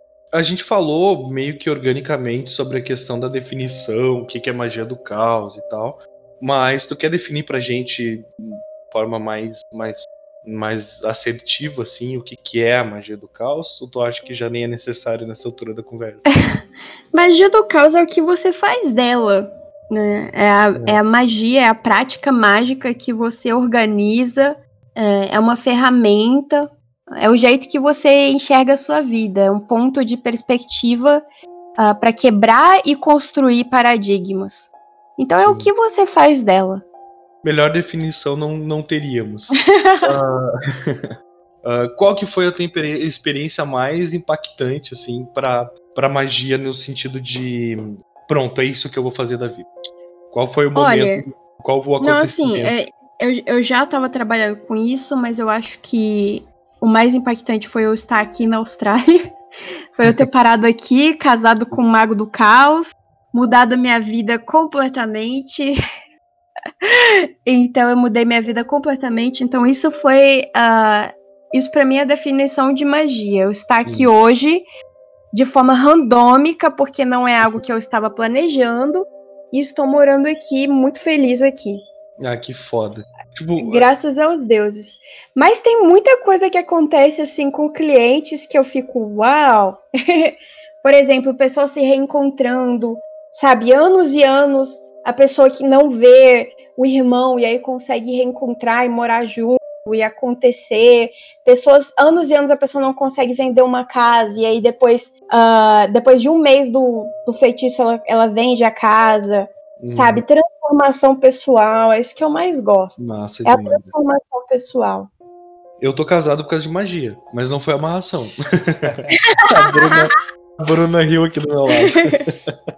É, não, é, mas é bem isso, sabe? Chegou o um momento da minha vida que eu pensei assim, olha, meus compartilhando contigo assim, meus meus relacionamentos eles tendem por vários motivos, culpa minha também, mas por, por falta de maturidade, enfim, minha, né? A minha parte de culpa eu assumo. Uh, eles tendem a dar errado também por, por um motivo muito simples que é eu não encontro pessoas que sejam que combinem comigo, né?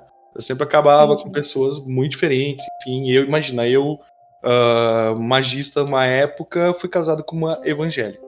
então, assim, gente, tá. Ah, boa sorte. É, tem coisas aqui que não estão funcionando. Então, vamos fazer uma, uma coisa mais básica. Eu pedi, né? Uh, eu não dei nomes, eu não disse como que eu queria, eu não disse de forma gostosa, assim, por favor, né? Que a próxima seja uma pessoa que a gente combine e que funcione, sabe? Tipo, que tá difícil. E acho que dois dias, dois dias depois eu conheci essa pessoa que me atura há quatro anos já. Oh. E a gente nunca brigou em quatro Uau. anos. E isso para mim é uma loucura, sabe? Porque, tipo assim, meus relacionamentos começavam com gente brigando, com eu brigando com pessoas. Então, uh, se tem uma coisa que eu sou grato também é em relação a isso, sabe? E é uma experiência pessoal até também para compartilhar, porque tem muita gente que fala assim: ah, mas se magia fosse uma coisa boa, por que, que o magista não é todo rico, bem casado, não sei o que e tal? Então, existem experiências muito legais quando o uso ele é correto, porque eu também tenho experiência correto, né? Correto entre muitas aspas, né? Não, vou, não vai Exato. ser a cagar a regra aqui. Mas uh, eu também coleciono um monte de, de, de soco na parede que soco que eu dei usando magia, sabe? Tipo assim, de não, olha, grana, olha só, de me incomodar. Sobre essa, sobre essa questão de, de riqueza, que muita gente fala, muita gente me pergunta: você é rico, você é milionário? Uh, você pode fazer a magia que você quiser. Se você não sabe capitalizar, usar o seu dinheiro, se você não tem educação financeira, você perde muito rápido. Então, uh, você que está me ouvindo aí, que quer ser rica com magia, a primeira coisa é investir em cursos de educação financeira. certo? E é muito complicado porque é, eu me considero de esquerda, eu particularmente detesto o capitalismo, mas entendo que faço parte do sistema, que estou aqui e que para vencer o jogo tem que saber jogar, É, não eu tem chamo jeito. isso de. Ah. Eu me enquadro aí e chamo isso de esquerdista conformado. Mas assim, eu não falo isso de forma, de forma ofensiva, sabe? É que, tipo, não tem, Não, não tem como a gente ficar numa sociedade altamente capitalista e sobreviver a ela sem ter que se adequar, entende? E, tipo, não é que, ai meu Deus, eu não gostaria de uma revolução, eu também sou de esquerda. Eu não gostaria de uma revolução e pararia, e parará, parará. Mas é mais uma questão de, tipo assim, gente, tudo bem, enquanto não vem, ou enquanto não acontece alguma coisa, eu preciso cumprir. Não, até, né? até para ter a evolução, você tem que ter alguém que financie, né? Exato. Tem que ter alguém para comprar as armas, para enfim, para fazer todo o processo, para manter a galera alimentada e tudo mais. Mas enfim, sem chegar nesse mérito, ah, que o capitalismo ele é tão brutal que ele é algo que se consome, que se retroalimenta, que até mesmo se eu quero falar que eu não gosto do capitalismo, eu posso ali comprar uma camiseta escrito odeio capitalismo, Sim. e tendo né? Então tem todas essas questões. E aí a gente, que que a gente, a gente cai em erros? Quais que são os erros? Primeiro é fingir que não vê, fingir que não escuta, fingir que não tá dentro do sistema, né? Sim. Só sendo rebelde e não entendendo como ele funciona para conseguir também dar, dar aquela sabotada, né? É, então, não- se a gente não sabe onde enfiar a chave de fenda pra parar a máquina, ela não, não- nem adianta pegar a Exato. mão, né? Exato. Então a gente comete erros nesta cometi minha vida inteira agora que eu estou dando, é que é a gente não se correr atrás para se educar financeiramente, como é que eu posso fazer? Hoje em dia que eu tô começando a aprender a investir, que eu tô começando a aprender que não basta só jogar o dinheiro ali na poupança, que a poupança não vai se reproduzir sozinha. Aí, então, minha gente, pra gente dá para ser rico? Dá. Só que é um processo, como tudo na vida. A gente tem que saber como faz. Então a magia ela é a ferramenta para facilitar esse Sim. processo. Mas você precisa saber como agir, tá? Então vou, vou dar um exemplo aqui. Vamos supor, quero um bolo, quero um bolo de chocolate, vou fazer aqui o meu feitiço, porque eu quero que esse bolo apareça para mim. A magia ela pode ser o processo de você encontrando Sim. os ingredientes. Se você não souber misturar os ingredientes, colocar no, no, no teu forno, tá? E deixar ali o, o- na medida certa, com a temperatura certa, teu bolo pode sair queimado, ou você pode nem saber como começar a misturar. Então tem muita gente que cai nesse erro, não se educa e espera que o trabalho venha todo pronto, com herança, com ganhar na, na, na Mega Sena, etc. Então, é isso que muita gente acaba usando a Honda, que é a minha servidora mais famosa, de forma, ah, não vou dizer errada, mas vou dizer assim, poderia ter muito mais do que tem, tá? Por quê? Usa a Honda, a Honda ela vai escanear a tua vida é fácil de você ganhar o dinheiro, e aí a tua mãe te liga e fala assim, olha, depositei 300 reais na sua conta. Isso acontece demais, cara, ganhei muito dinheiro assim. E aí? E aí? O que, você vai fazer? Aí pega os 300 reais, vai comprar roupa. Vou comprar roupa, que é isso que eu quero. Entendeu o que eu quero dizer? Então, assim, é, a magia ela até certo ponto. E aí, o que você vai fazer com aquilo que você recebe vai depender de você. A Honda ela vai ajudar até certo ponto. Mas se você tiver vários buracos financeiros da sua vida, tipo, tá com dívida, tá com isso, tá com aquilo, primeiro você tem que resolver né, esses buracos. E, tá, e usando a Honda para tampar esses buracos e melhorar a tua situação e se educar financeiramente. Então, existe, existe algo dentro da magia que, chama, é, que se chama a magia de dinheiro. E que é um estudo brilhante. Ah, tem até dentro da magia do caos. Ah, agora eu esqueci o nome do, do livro. Ah, aqui está. Chaos Protocols, Uhum. que é do Gordon White, que é um, magista australiano que eu gosto muito. Ah, que ele vai falar tudo sobre magia do, de dinheiro. Então, o que, que é a magia do dinheiro? É você estudar o mercado financeiro, é você estudar como o capitalismo funciona e como você pode usar a magia junto com, com a sua educação para você melhorar de vida. Aí vai. Agora, sem educação, você vai ganhar o dinheiro e vai gastar em coisas, em, enfim, vai gastar na mesma hora, né? Sem saber como, como Sim. deveria agir. E isso para deixar claro, assim, eu acho importante a gente não tá falando de meritocracia, que isso é um mito. Não, não. A gente sabe também que tem pessoas que não vão ter acesso a esse tipo de educação, até porque elas são mantidas naquele lugar de, de pobreza, por assim dizer, porque é interessante para uma parte da sociedade, né? Sim, mas hoje em dia, hoje em dia o que a gente tenta fazer é democratizar o conhecimento. Então, no. YouTube, no YouTube mesmo você encontra Hum. ah, muitos, muitos vídeos de educação financeira, de, de mulheres que vão ensinar educação financeira. Só que aí o que, que acontece? Quando a gente é esquerdista, a gente tem uma versão que eu entendo de onde vem e por que, que ela acontece, a esse tipo de conteúdo. Agora, é, eu vou ser bem honesta e bem, e bem papá Uhum. você. É que nem comer brócolis, que nem comer o, o, o, o teu vegetal, tá? Se você não tem como sair do mundo ah, capitalista, se você não tem como ir pro meio do mundo agora, viver do que você planta, ah, viver nômade, tá? Se você não tem como fazer isso, Viver da arte das coisas que a natureza dá. Exatamente. Se você não tem essa opção, você está dentro do capitalismo, então corre atrás para ver como é que você pode usar ele a seu. Sim, Porque se você não aprender a usar, a, a, a, te- a tirar vantagem disso, né? E é isso que eu tento passar para as pessoas, isso vai te consumir. Uhum. Então, assim, é, eu recebo. As maiores críticas que eu recebo é porque pessoas vão chegar para mim e vão falar: Lua, você é contra. ah, nem vou falar o nome, o presidente do Brasil. Você é contra isso e aquilo. Mas você tá falando aqui de magia de riqueza? Cara, eu quero que as pessoas tenham independência financeira, Sim. até para elas para que elas consigam construir uma sociedade alternativa. Sim. Até É para você ter É o velho meme, é o velho meme do iPhone, né? Não é que ninguém pode ter, é que a gente quer que todo mundo tenha. Exato, exato. Então, assim, o ideal é a gente construir cidades de bioconstrução, democratizar a educação, etc, etc. Mas até para isso precisa de alguém financiando. Sim. Então, eu não, eu não vou esperar que alguém me financie, eu vou ser meu próprio financiador, entendeu? Então, essa é a diferença. Muito bom, muito bom mesmo. Vamos entrar na, na reta final e no papo espinhento, então. vamos, vamos entrar na- no território da treta agora. Ah, Eita! Agora vai. Olha só. Eu tenho uma pergunta aqui que eu vou entregar quem fez. Foi o Gustavo, foi ele, gente. Vão em cima dele. Não, brincadeira. O Gustavo é um cara muito querido. Gosto muito dele, não o ataque. Ah, Gustavo, a tua pergunta, cara, que foi muito legal, foi muito interessante e ela é um pouco pesada. Tu quer fazer ela?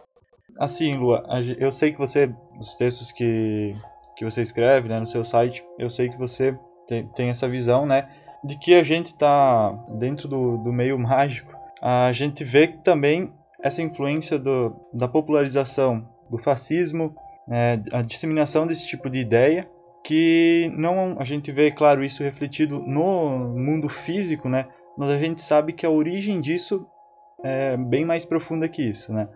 Então, assim, nós como praticantes de magia, o que nós podemos fazer para lidar com esse tipo de questão, né, dentro dos nossos limites, né, mas se utilizando dessa ferramenta que a gente tem ao nosso dispor, que é a magia. Pois é, isso, isso é um grande problema, porque até mesmo dentro da magia, dentro da magia de caos, você também tem esse tipo de comportamento, né? Como colocado aqui, totalmente obscurantista, totalmente fascistoide, extremista e tudo mais. Então, assim, é uma guerra. é uma guerra de, de diálogo, é uma guerra de quem tem a narrativa, é uma guerra mágica mesmo, sempre foi uma guerra. Desde a da Segunda Guerra Mundial, até antes, você tinha já isso de magistas ah, enfrentando magistas. E, cara, não tem como. A gente tem que ter força, ter energia para conseguir colocar os nossos símbolos, os nossos sigilos, não os obscurantistas tomem os símbolos da gente, né, como foi feita com a suástica, por exemplo, ah, e usem isso para os propósitos deles. Aí a gente tem que se impor, tem que aprender a lutar, tem que aprender a, a formar exército mesmo. É, porque eles têm, eles têm é, robôs, eles têm exércitos de, de bombas de informação, de fake Algoritmo news, pra de, de tudo que. Oi? Algoritmo pra caramba. Ah, sim, exatamente. E eles sabem, é aí que tá difícil. Eles vencem, eles venceram no jogo financeiro. Tá me entendendo? Então, eles, eles têm muita vantagem financeira na mão deles, né? Que tem o próprio capitalismo. Então, eles sabem jogar o jogo muito bem. A gente já começa na desvantagem por causa disso. E aí eles colocam, uh, eles colocam um verniz bonito, um verniz simpático que pega os jovens, que pega as pessoas mal informadas, fazem uma narrativa simplista, fácil. Eles sabem muito magia memética, que se reproduz muito fácil. A magia do caos, ela ficou muito em evidência porque ela foi usada uh, ah, para o Trump vencer a eleição. Magia do caos foi uma das grandes ferramentas na, na última eleição dos Estados Unidos. Hum. A primeira eleição Sim. que o Trump venceu. Então, assim, é, a gente tá em desvantagem, a gente tem que correr atrás. Eu acho que a última pergunta ela foi muito boa por causa disso. A gente tem que aprender jogo, não para se perder nele, né? A gente tem que ficar duas vezes mais atentos ao que está acontecendo. Uh, não estou falando para a gente usar as mesmas ferramentas de fake news nem nada disso, mas a gente precisa aprender a, a como nos comunicar, porque ficar com teoria massificante que o jovem não vai entender, com uma linguagem difícil para explicar o mundo, o universo e tudo mais, entende? É, não ajuda muito. Então eu acho que a magia ela tem que ser um pouco mais. É, a gente está numa fase de que a gente precisa se organizar um pouco mais, porque eles são muito bem organizados. Para a gente entender quais estratégias a gente deve colocar e como é que a gente usa para poder. Uh, como é que a gente usa a arte para poder uh, implementar essas estratégias na egrégora, né? Né? É, e como a gente faz para a gente derrubar a egrégora deles. Mas, sendo muito honesta, eles estão muito fortes. Eles estão muito fortes. Então, assim, é. Muitas vezes a pessoa fala assim, Lua, mas você tá muito quieta, você não tá falando mais pra gente fazer feitiço, você não tá falando mais nisso, você tá falando. É porque eu tô estudando. Calma, eu tô estudando, eu tô observando, né? A gente monta aí uh, os nossos grandes servidores, Falmens e Abidano, a gente monta aí. Caotes acabou de lançar uma música e tal. Mas a gente tem que correr muito, porque eles estão bem, bem na frente, para ser honesta Exato. com você. E na verdade eles têm bem mais de uma egrégora do lado deles, né? Tem toda a questão dos, de, de evangélico, tem toda uma questão de, de um pessoal mais extremista, como a gente falou antes. Um, eu não tenho nada a acrescentar. Eu só concordo. Tem que se organizar. Bem isso. Tentar sobreviver, né? Uh, sobreviver, mesmo que seja de uma forma. Não tô nem falando fisicamente. Sobreviver à ideia, sobreviver à vontade de mudar, de melhorar as coisas, de progredir, né? De manter o progressismo. E estudar. E se organizar. Eu, eu concordo totalmente. Não poderia concordar. É, a, a primeira questão é que eles fazem é tirar o seu desejo de mudança, né? Então, é, eles funcionam mesmo como parasitas. Eles gostam muito de lidar com pessoas vazias, porque a egrégora se multiplica de forma mais fácil assim, com pessoas que são vazias. Então, reprodutores de conteúdo, certo? Então, a primeira coisa que a gente não pode fazer é diminuir a nossa energia, deixar que a nossa energia se esvazie. Então, a gente tem que tá tomar muito cuidado com isso, com todos os sintomas de, de, de que essa energia está esvaziando, de que a gente está sem motivação, de que a gente uh, quer olhar para o outro lado porque não quer ver o que está acontecendo. Então, assim, é, a gente tem que cuidar muito da nossa física e mental para a gente ser bem forte para conseguir uh, lidar com essa questão. Então, a primeira é a força mesmo para aguentar a porrada, porque eles vivem realmente num país paralelo. Eles vivem numa outra realidade. Então, quando você olha aquilo, você fica chocado. Você fica assim, como assim? Você pode pensar nisso, né? Como assim um presidente é popular com mais de 100 mil mortos? Como assim a popularidade dele só aumentou mesmo com tudo isso? É um absurdo, né? Parece que a gente vive num mundo invertido. E as pessoas não veem isso e parecem que elas são uh, jogadores que, que não dá para jogar, né? NPCs. NPCs, né? NPCs reprodutores de, de conteúdo. Então, a gente não pode deixar nossa energia se esvaziar, nossa luz apagar. Isso.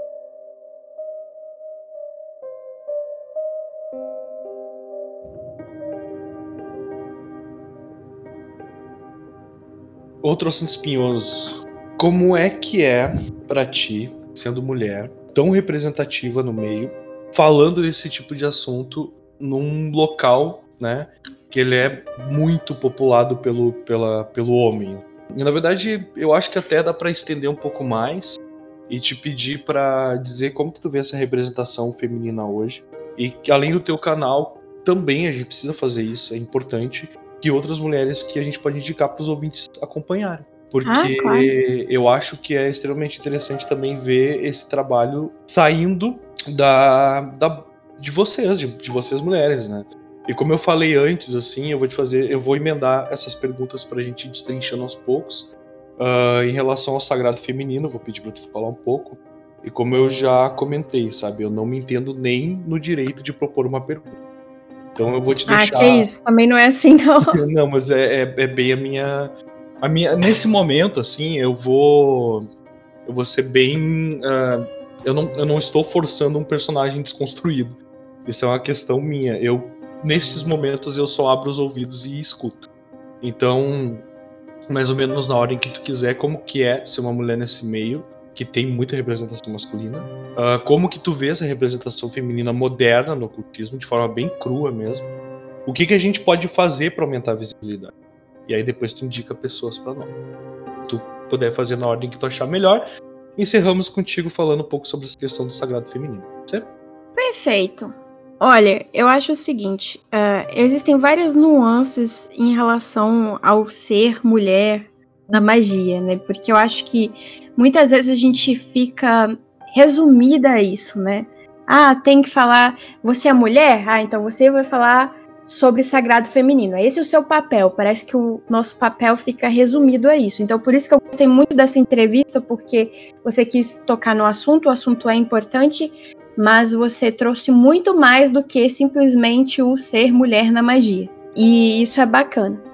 Bom, hoje em dia ainda é muito complicado, porque a gente vê muito machismo uh, sendo colocado assim em forma de cantadas patéticas como Seja Minha Babalon, eu quero você como minha Babalon. Ai, ai, ai. Ou seja, minha alta sacerdotisa, Chega minha deusa, sabe? De, de, pessoas que não têm intimidade com você, que nem te conhecem, nem sabem quem você é, mas gostaram da sua foto. Eu, no começo, quando eu comecei, as pessoas achavam que eu era fake porque uh, eu comecei o meu perfil no Facebook em 2016, eu tirei umas fotos para isso mesmo, e as pessoas achavam que eu não era eu, eu ainda não tinha visto. Então eu falava assim, não, é fake. Isso é, é foto de fake. Então, uh, para eu conseguir mostrar quem eu era de fato, demorou um pouco as pessoas acreditarem que eu era aquela pessoa, que eu era aquele perfil, com aquele nome mágico, né, Lua E também as pessoas demoraram a entender que eu vim, que eu tô jogando para ganhar, não tô jogando só para fazer parte, só para fazer cena, né? Então, assim, no começo riam muito, debochavam muito, ficavam muito dentro da magia do caos. Difícil achar uma garota falando Exato. sobre isso. Hoje a gente tem mais, mas uh, no começo era bem difícil. Então, uh, todo aquele combo maravilhoso, né? De tentarem te puxar seu tapete, tentarem te ridicularizar, tentarem te dar cantada. Muito do que eu percebi foi que os homens se aproximavam muito. Uh, quero te ajudar, quero te botar lá para cima. E aí, quando eles viam que não tinha gratificação sexual, eles uh, viravam a casaca, viravam o, o, jeito de me tratarem, sabe? Então, assim, é, eu percebi muito isso. Enquanto eu tinha biscoitinho sexual, alguma coisinha assim, eles estavam lá firmes e fortes. A partir do momento que perdi esse interesse, eu virava, sei lá, falastrona, a uhum. isso, aquilo e por aí vai. Então eu, eu passei por muito isso, mas eu, eu tive um, um treinamento de Dome, né, de, que me ajudou muito. Uh, então, o meu treinamento no mundo burlesco e como dominatrix me ajudou muito a encarar esses homens e a ia bater de frente mesmo, ia dar chicotada em todo mundo, e, aí, e é isso aí mesmo. Sofri muita ameaça. Hoje em dia, ameaça já não faz mais sentido, porque nem aí eu estou, mas quando eu estava aí, até que eu ficava meio assim, será que a pessoa vem mesmo aqui, né? Será que a pessoa é capaz? Já tive gente indo da minha casa mesmo daí do Brasil. Nossa. Ah, é, acontece. Não, e eu Então- acredito totalmente. Sem dúvida disso. Não, então, hoje em dia, né, vou te dar um, um exemplo. No mundo do Brasil, eu acho que eu já dei uma estabilizada, sabe? Eu já, as pessoas, elas já não chegam com tanta, com tanta pinta e tal, já deu uma estabilizada. Agora, eu tô passando pela mesma coisa no mundo gringo. A última que, que teve é de um cara muito louco que achar que a- ele acha na cabeça dele na que eu acho que é porque ele é bem mais velho. Ah, então ele achava que eu era adolescente, e aí ficava, ah, porque você é jovem, você não sabe nada, eu posso te ensinar. Saia da IoT, venha para o meu lado, que eu vou te ensinar a verdadeira magia. Ai. Deixe magia do caos de lado. Você ainda tem tempo de aprender e aquela coisa toda, e me chamando de docinho, docinho daqui, garotinha dali, falando que quer me bater em vídeo, isso tudo em vídeo Puta que pariu. falando absurdos, entendeu? Então, assim, a pessoa não me conhece mesmo, sabe? É aquela. Eu tô passando pelas mesmas coisas, porque da mesmo jeito que eu tive que me estabelecer em português, eu vou ter que fazer isso em inglês também. Trabalho em dobro. Não precisava, né? Não precisava. Não, é complicado. Então, assim, é, é, em inglês tem ainda essa diferença, que é. Não é uma língua que, por mais que eu saiba falar e tô muito melhor hoje que eu era há vários anos atrás, não é a minha língua materna, né? Então, por um lado é bom porque ele me chama, ele me xinga de tudo e não tem efeito em mim, porque foda-se. por outro lado, às vezes eu fico assim, o que, que ele quer falar com isso aqui, né? E, e assim, tem o preconceito também por eu ser latina, né? Ele me chamou de macaco, pra você ter uma noção. Meu Deus. Então, Meu Deus. então assim, a- é, mesmo que eu seja que eu tenha pele branca, ah, quando você vem do Brasil, quando você vem da, da Sul América, você é tratada como latina. Você não é. ah, eles não te veem do mesmo nível deles, sabe? Uhum. Então, é- civilizado.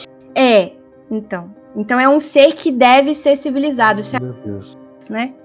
Dos preconceituosos, estou falando, né? Sim, sim, sim. É o pensamento colonizador que, que nunca sai de dentro desse tipo de gente específica. Pois é, então tem essa coisa de ser mulher e ser latina no, no, no grupo dos gringos, né? Então tem muita gente que acha que é exótico. Teve um jantar que eu fui que eu não aguentava mais. O pessoal chegava, ah, mas o que, que você come no Brasil? Falei assim, tacos. é comida mexicana, não, não tem comida brasileira, não. Eu comecei a ser. Eu comecei a ser sarcástica porque eu tava cansada de ser a brasileira. Sim. Eu tava exausta de ser a brasileira no meio dos Sei lá, estrangeiros. lá a gente come. então, então tem todos esses aspectos e, e a gente não merece, né? Então por isso que eu falo assim, ah, o Brasil é o melhor. É, a magia do caos não tem magia do caos como tem no Brasil. Eu coloco a gente lá pra cima, né? Sim, só. Foda-se os, os problemas, porque quem pode falar mal do Brasil é brasileiro. Não vem falar mal da frente, não, que vai levar. Mas essa, existe, mas existe um lado da recepção legal, assim?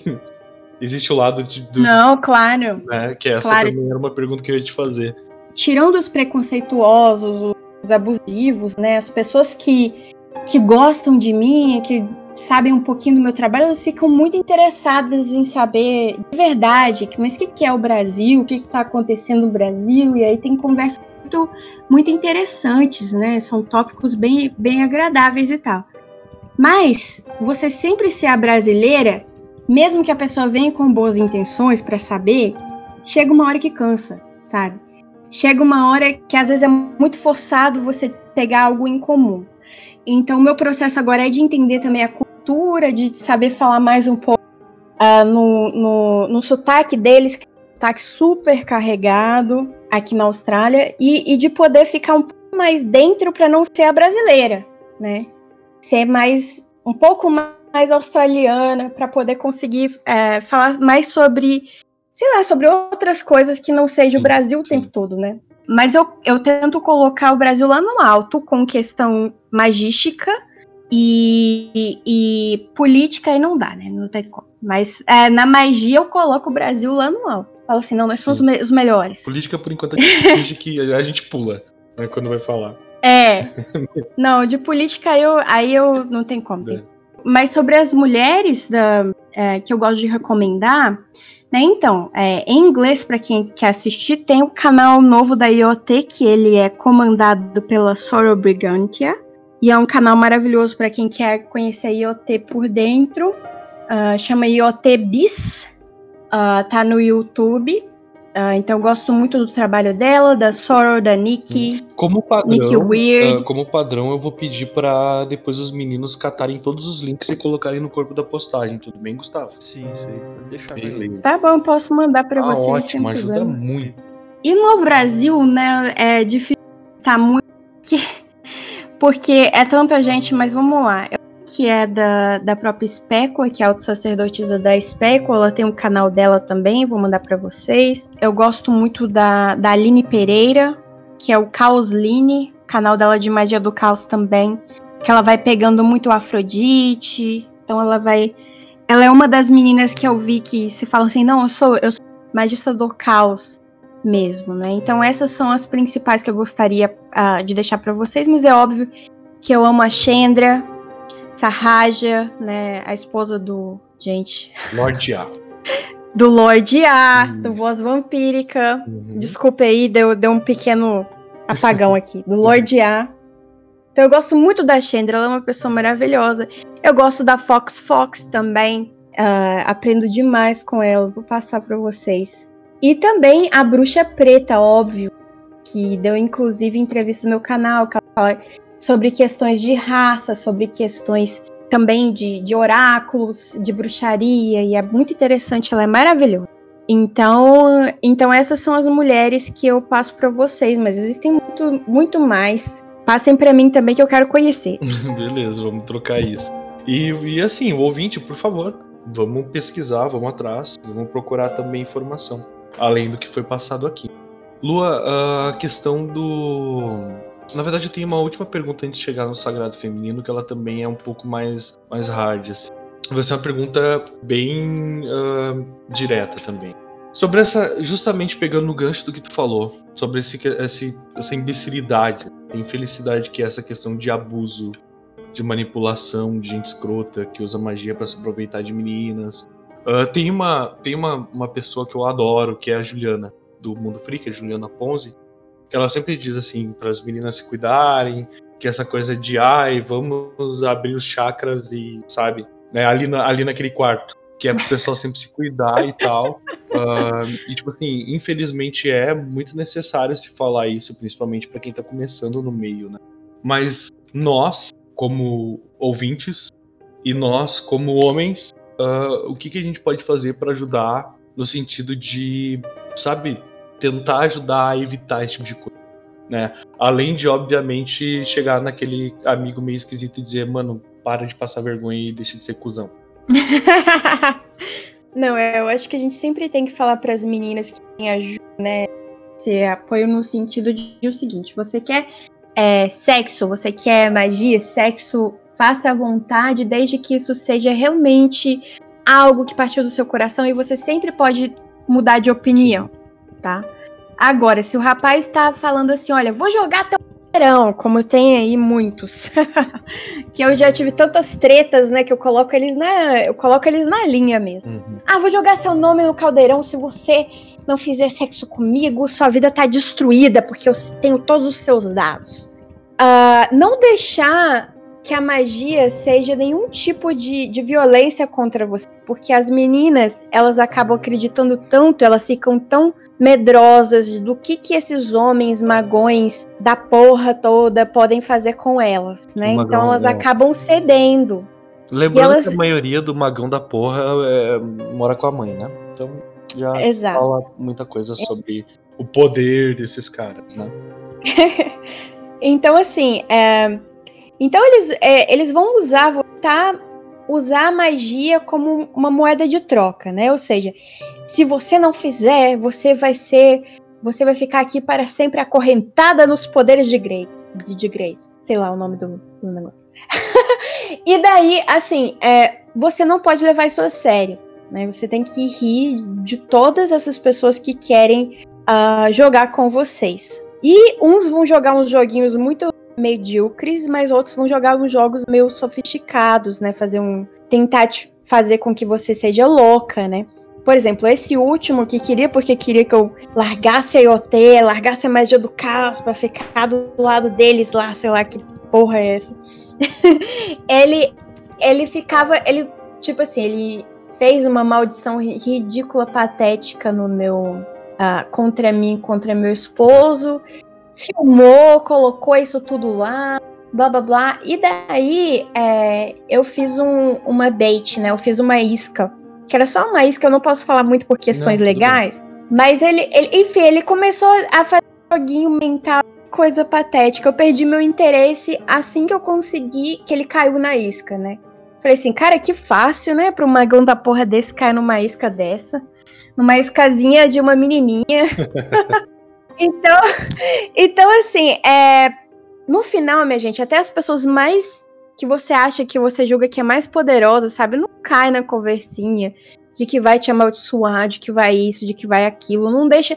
Que a primeira coisa é eles tentarem te colocar na noia, na paranoia deles, né? Eles querem te fisgar, eles querem justamente deixar vocês numa vibração mais baixa, de medo, né? de tirar o poder, exatamente. Então, assim, eu acho que o que a gente pode fazer para essas meninas, tá?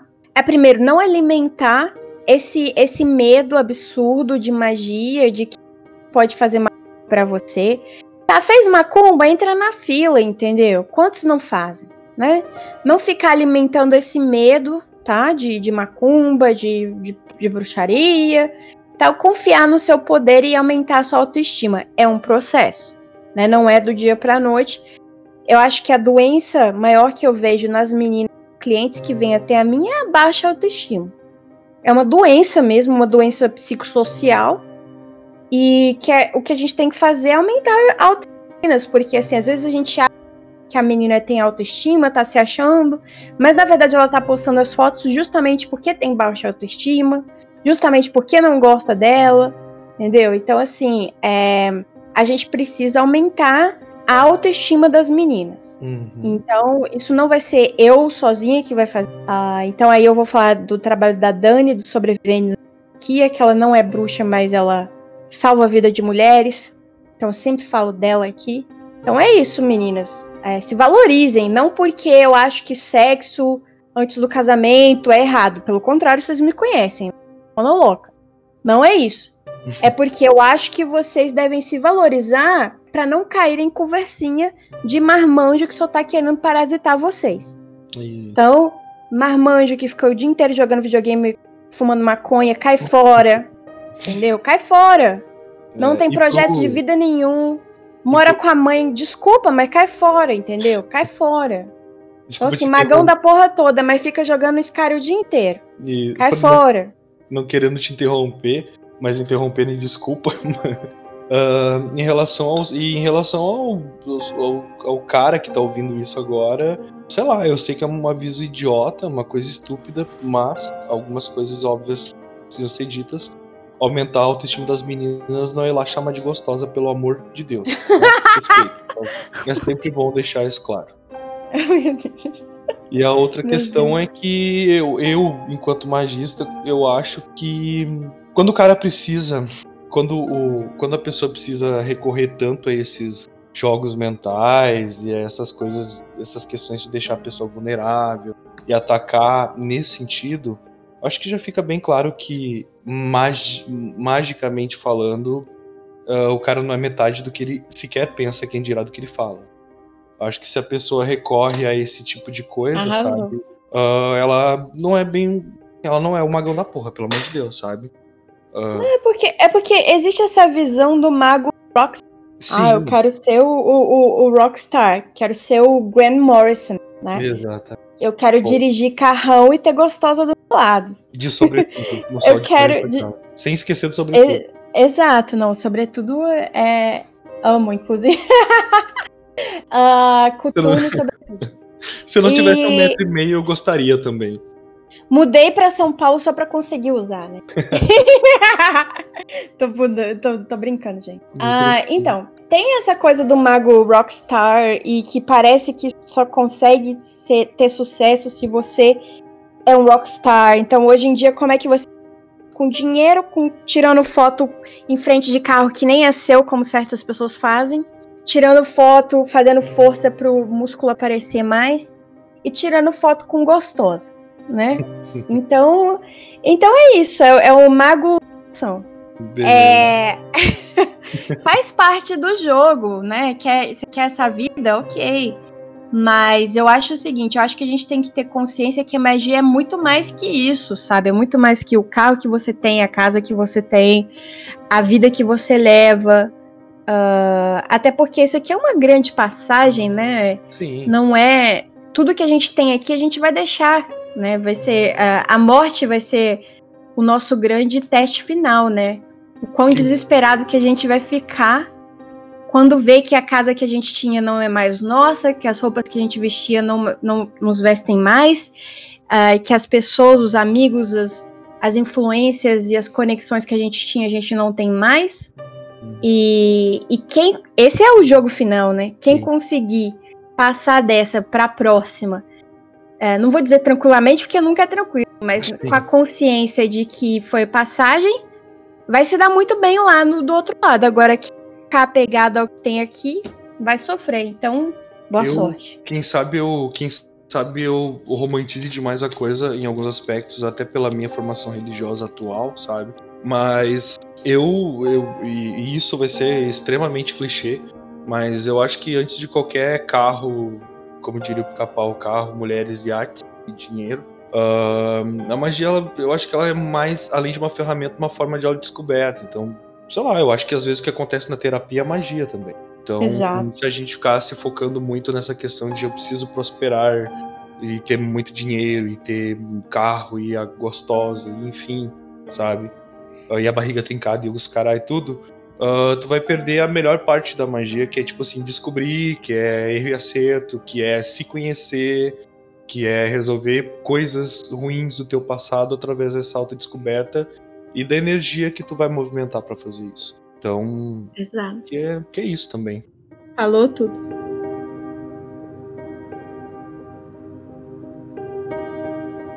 Ahn, Sagrado Feminino. Vamos lá, vamos pro último tópico aqui, pra eu poder te deixar ir dormir. Ah, se bem que aí é de manhã agora, né? É de tarde agora, duas De da tarde. Nossa, vou te deixar almoçar então. Mas ah, fala pra nós um pouco, se tu te sentir à vontade, obviamente. Aliás, assim, ah, vamos encerrar da seguinte forma. Ah, fala pra mim se tu te sentir à vontade de forma muito livre, o papel do feminismo e das lutas do feminismo dentro do meio esotérico, se quiser complementar, porque organicamente também falamos um pouco disso. E aí, por fim, a questão do sagrado feminino. Ah, se tu acreditar que tenha mais o que acrescentar. Ok, perfeito. Eu acho que assim, eu não sou feminista perfeita. Eu sei que muita gente gostaria que eu fosse um, um grande exemplo, uma grande ativista, mas eu cheguei à conclusão de que, de que eu tenho minha própria visão, ah, meu próprio feminismo. Então, algumas questões eu pendo mais para um lado, outras mais para o outro, mas eu acho assim: viva como você realmente gostaria de viver, tá? A gente, às vezes, quando começa a entender algum conceito que a gente acha que é maravilhoso, a gente acaba querendo pregar muito sobre esse conceito. Eu cheguei à conclusão de que algumas pessoas vivem uma vida completamente diferente da minha e são felizes e estão muito bem assim. Então, ah, por exemplo, questões básicas sobre usar maquiagem, isso para mim é, não faz diferença. Cada um vai ter a sua opinião sobre roupa, maquiagem, etc. O que faz a diferença para mim é ah, as pessoas estão tendo os mesmos direitos, as mesmas oportunidades, ah, como é que isso está funcionando e também deixar um alô aqui, apesar de eu não ser mulher, um alô a essa luta importante que também é o transfeminismo. Eu entendo que muitas mulheres feministas ficam chateadas porque tem muitas questões biológicas ser mulher enquanto biologia não cabe ao transfeminismo mas que machuca a gente, né, na hora do parto, como somos tratadas, uh, questões relativas à menstruação, etc, etc e tal. Mas, uh, dito isso, eu acho que as lutas são diferentes, transfeminismo, feminismo, mas todos nós queremos respeito, queremos equidade, oportunidades, uh, queremos que as pessoas entendam quem somos. E, a meu ver, o, o, a, a mulher trans e a mulher biológica que, que se reconhece como mulher desde, desde que foi apontada como tal, uh, ela é importante dentro do sagrado. Ele está em todas as pessoas. Uh, então você pode tratar o sagrado feminino com a sua biologia, uh, usando a sua menstruação, fazendo a tenda vermelha, fazendo teu livro vermelho, teu livro da sangue, teu pó de lua, etc e tal, mas você como mulher trans, você também pode usar ciclos ao seu favor, o sagrado feminino ao seu favor, e os homens também deveriam abraçar esse sagrado feminino também, é, da, de maneiras diferentes, mas também de, de maneiras uh, sagradas. É, Agora, afinal... por favor, não, não é necessário você pegar a beterraba sangue menstrual, colocar na sua testa e tirar foto, tá, homens héteros? Não tem, não é necessário, tá? A gente entende que você quer trabalhar com o sagrado feminino, mas não precisa usar beterraba fingindo que é, que é sangue menstrual, não. Eu não sabia. Tá bom? Não sabia dessa história. É, não, isso tem muitos anos até, mas é, mas eu me recordei agora. Uh, eu acho que nada precisa ser forçado, né? Acho que as coisas precisam ser, ser naturais, assim acho que e, e aí enquanto homem assim a, tudo tem que ser natural inclusive a desconstrução ela tem que ser ela tem que acontecer ela tem que vir a gente precisa evoluir. Mas também não precisa ser esquerdomacho né? Não precisa botar não sabe tirar foto com flor na barba e beterraba na testa que agora foi uma coisa que eu acabei. Uh, tem que ser sincero né? E essa busca por igualdade principalmente ela tem que ser honesta. Não só para é, então... ser bem aceito né? É, então, eu acho, eu acho que tudo que a gente tem que fazer, por exemplo, mulheres, saibam que vocês querem casar, estão tão super apaixonados, beleza, mas saibam que estatisticamente o casamento é mais trabalho para mulher. Então, ainda bem que aqui com, com a educação australiana e tal, o esposo faz tudo, né? Lava, passa, cozinha, muito melhor que eu, até inclusive. E aí é vantagem minha. Mas assim, vocês homens, vocês têm obrigação manterem a casa da melhor forma possível. De, dividem as tarefas, cada um faz o que é melhor. Ah, não sei fazer, né? Tem o Google, tem, tem, tem o YouTube, vai procurar. Vai caçar que, que aprende. Eu acho né? que se todo mundo mora. Se, se, duas pessoas moram na mesma casa, a responsabilidade é no mínimo de ambos, né? No mínimo. É, então. Pois é. Mas eu já tive gente que já morou. Pra ele tava bem assim. Então. então é complicado, muito complicado. E, e outra coisa também é para as meninas é, que têm a biologia né, feminina, que menstruam, uhum. ou então para os homens trans que menstruam, é muita atenção à menstruação, tá? Porque realmente é uma questão biológica. De fato, mexe com as pessoas. Então, meninas que estão com baixa energia não vão que é necessariamente por causa de macumba, pode ser diminuição de ferro, tá? Especialmente agora a gente aqui em lockdown, vocês que não estão pegando sol, façam um check-up do sangue, porque se você perde muito sangue com menstruação, você pode estar perdendo vitaminas e ferro e aí precisa de uma suplementação, tá? Então, é, isso serve para todo mundo, na verdade. A questão física antes de pensar que é uma questão espiritual, cuidem-se Homens, sejam um pouco, sejam pacientes com as suas esposas, mulheres que estão passando, que tem crises durante a menstruação, que é todo mês isso, né? Então é sagrado até certo ponto, né? Porque depois também é um saco. Então, minha gente, vamos, a gente infelizmente não vive numa que dá para ter a tenda vermelha, né? Dava que na tenda vermelha a gente punha a tenda ali, a mulher ia para a tenda e o homem fazia tudo, né? Era o dever do homem fazer as coisas quando a mulher estava menstruando. Não vivemos nessa sociedade, mas é, deem um carinho a mais, uma coisa mais especial nesses momentos, porque há mulheres que sofrem muito, tá? Isso é verdade, é um negócio físico, tá? Então é isso que eu queria falar. Beleza, não, tem, não temos mais nada a acrescentar, acredito que nem poderíamos. Uh, Lua, projeto atual de divulgação de alguma coisa, jabá, indicação? Tá, então, só para finalizar, saíram agora os 50 especulares, então nós temos o livro Guia e o baralho dos 50 especulares, e eu posso deixar os, o link para vocês para quem quiserem trabalhar com o sistema especular, que é o sistema da espécula. Por favor. É isso. Um, Lua, foi, foi assim, ó, foi um prazer enorme poder conversar tanto tempo contigo. Eu sou muito grato pela disponibilidade de duas horas que tu, tu deu para nós, quase, acredito que agora até mais. Mais de duas horas, sim, duas horas e meia. Praticamente. Eu sou muito grato pela paciência, por responder tudo com tanta tranquilidade e calma. De verdade, uh, prazer enorme ter tu aqui. E estamos muito honrados, de verdade, tá? É, eu faço minhas as palavras do Diego, né? Agradeço meu nome em nome do, do Wellington, que teve que sair aí no meio do, do programa. É, muito obrigado por ter disponibilizado o teu tempo para estar tá conversando com a gente. É um, foi uma honra ter você aqui. Eu que agradeço. Fiquei muito feliz de participar aqui. Espero que o podcast tenha muita vantagem. Eu vou compartilhar em todas as redes sociais. Uh, fiquei muito feliz de estar aqui com vocês. Um grande beijo para você, Gustavo, Diego, Wellington. Obrigado, de, de verdade. Deu certo? Assim. Deu certo? Deu, né? deu muito certo, sim. Não, tá, e o papo foi, foi maravilhoso. Tipo, não tem nem o que te dizer. Uh, e é isso, gente. Eu agradeço a todos que ouviram até aqui.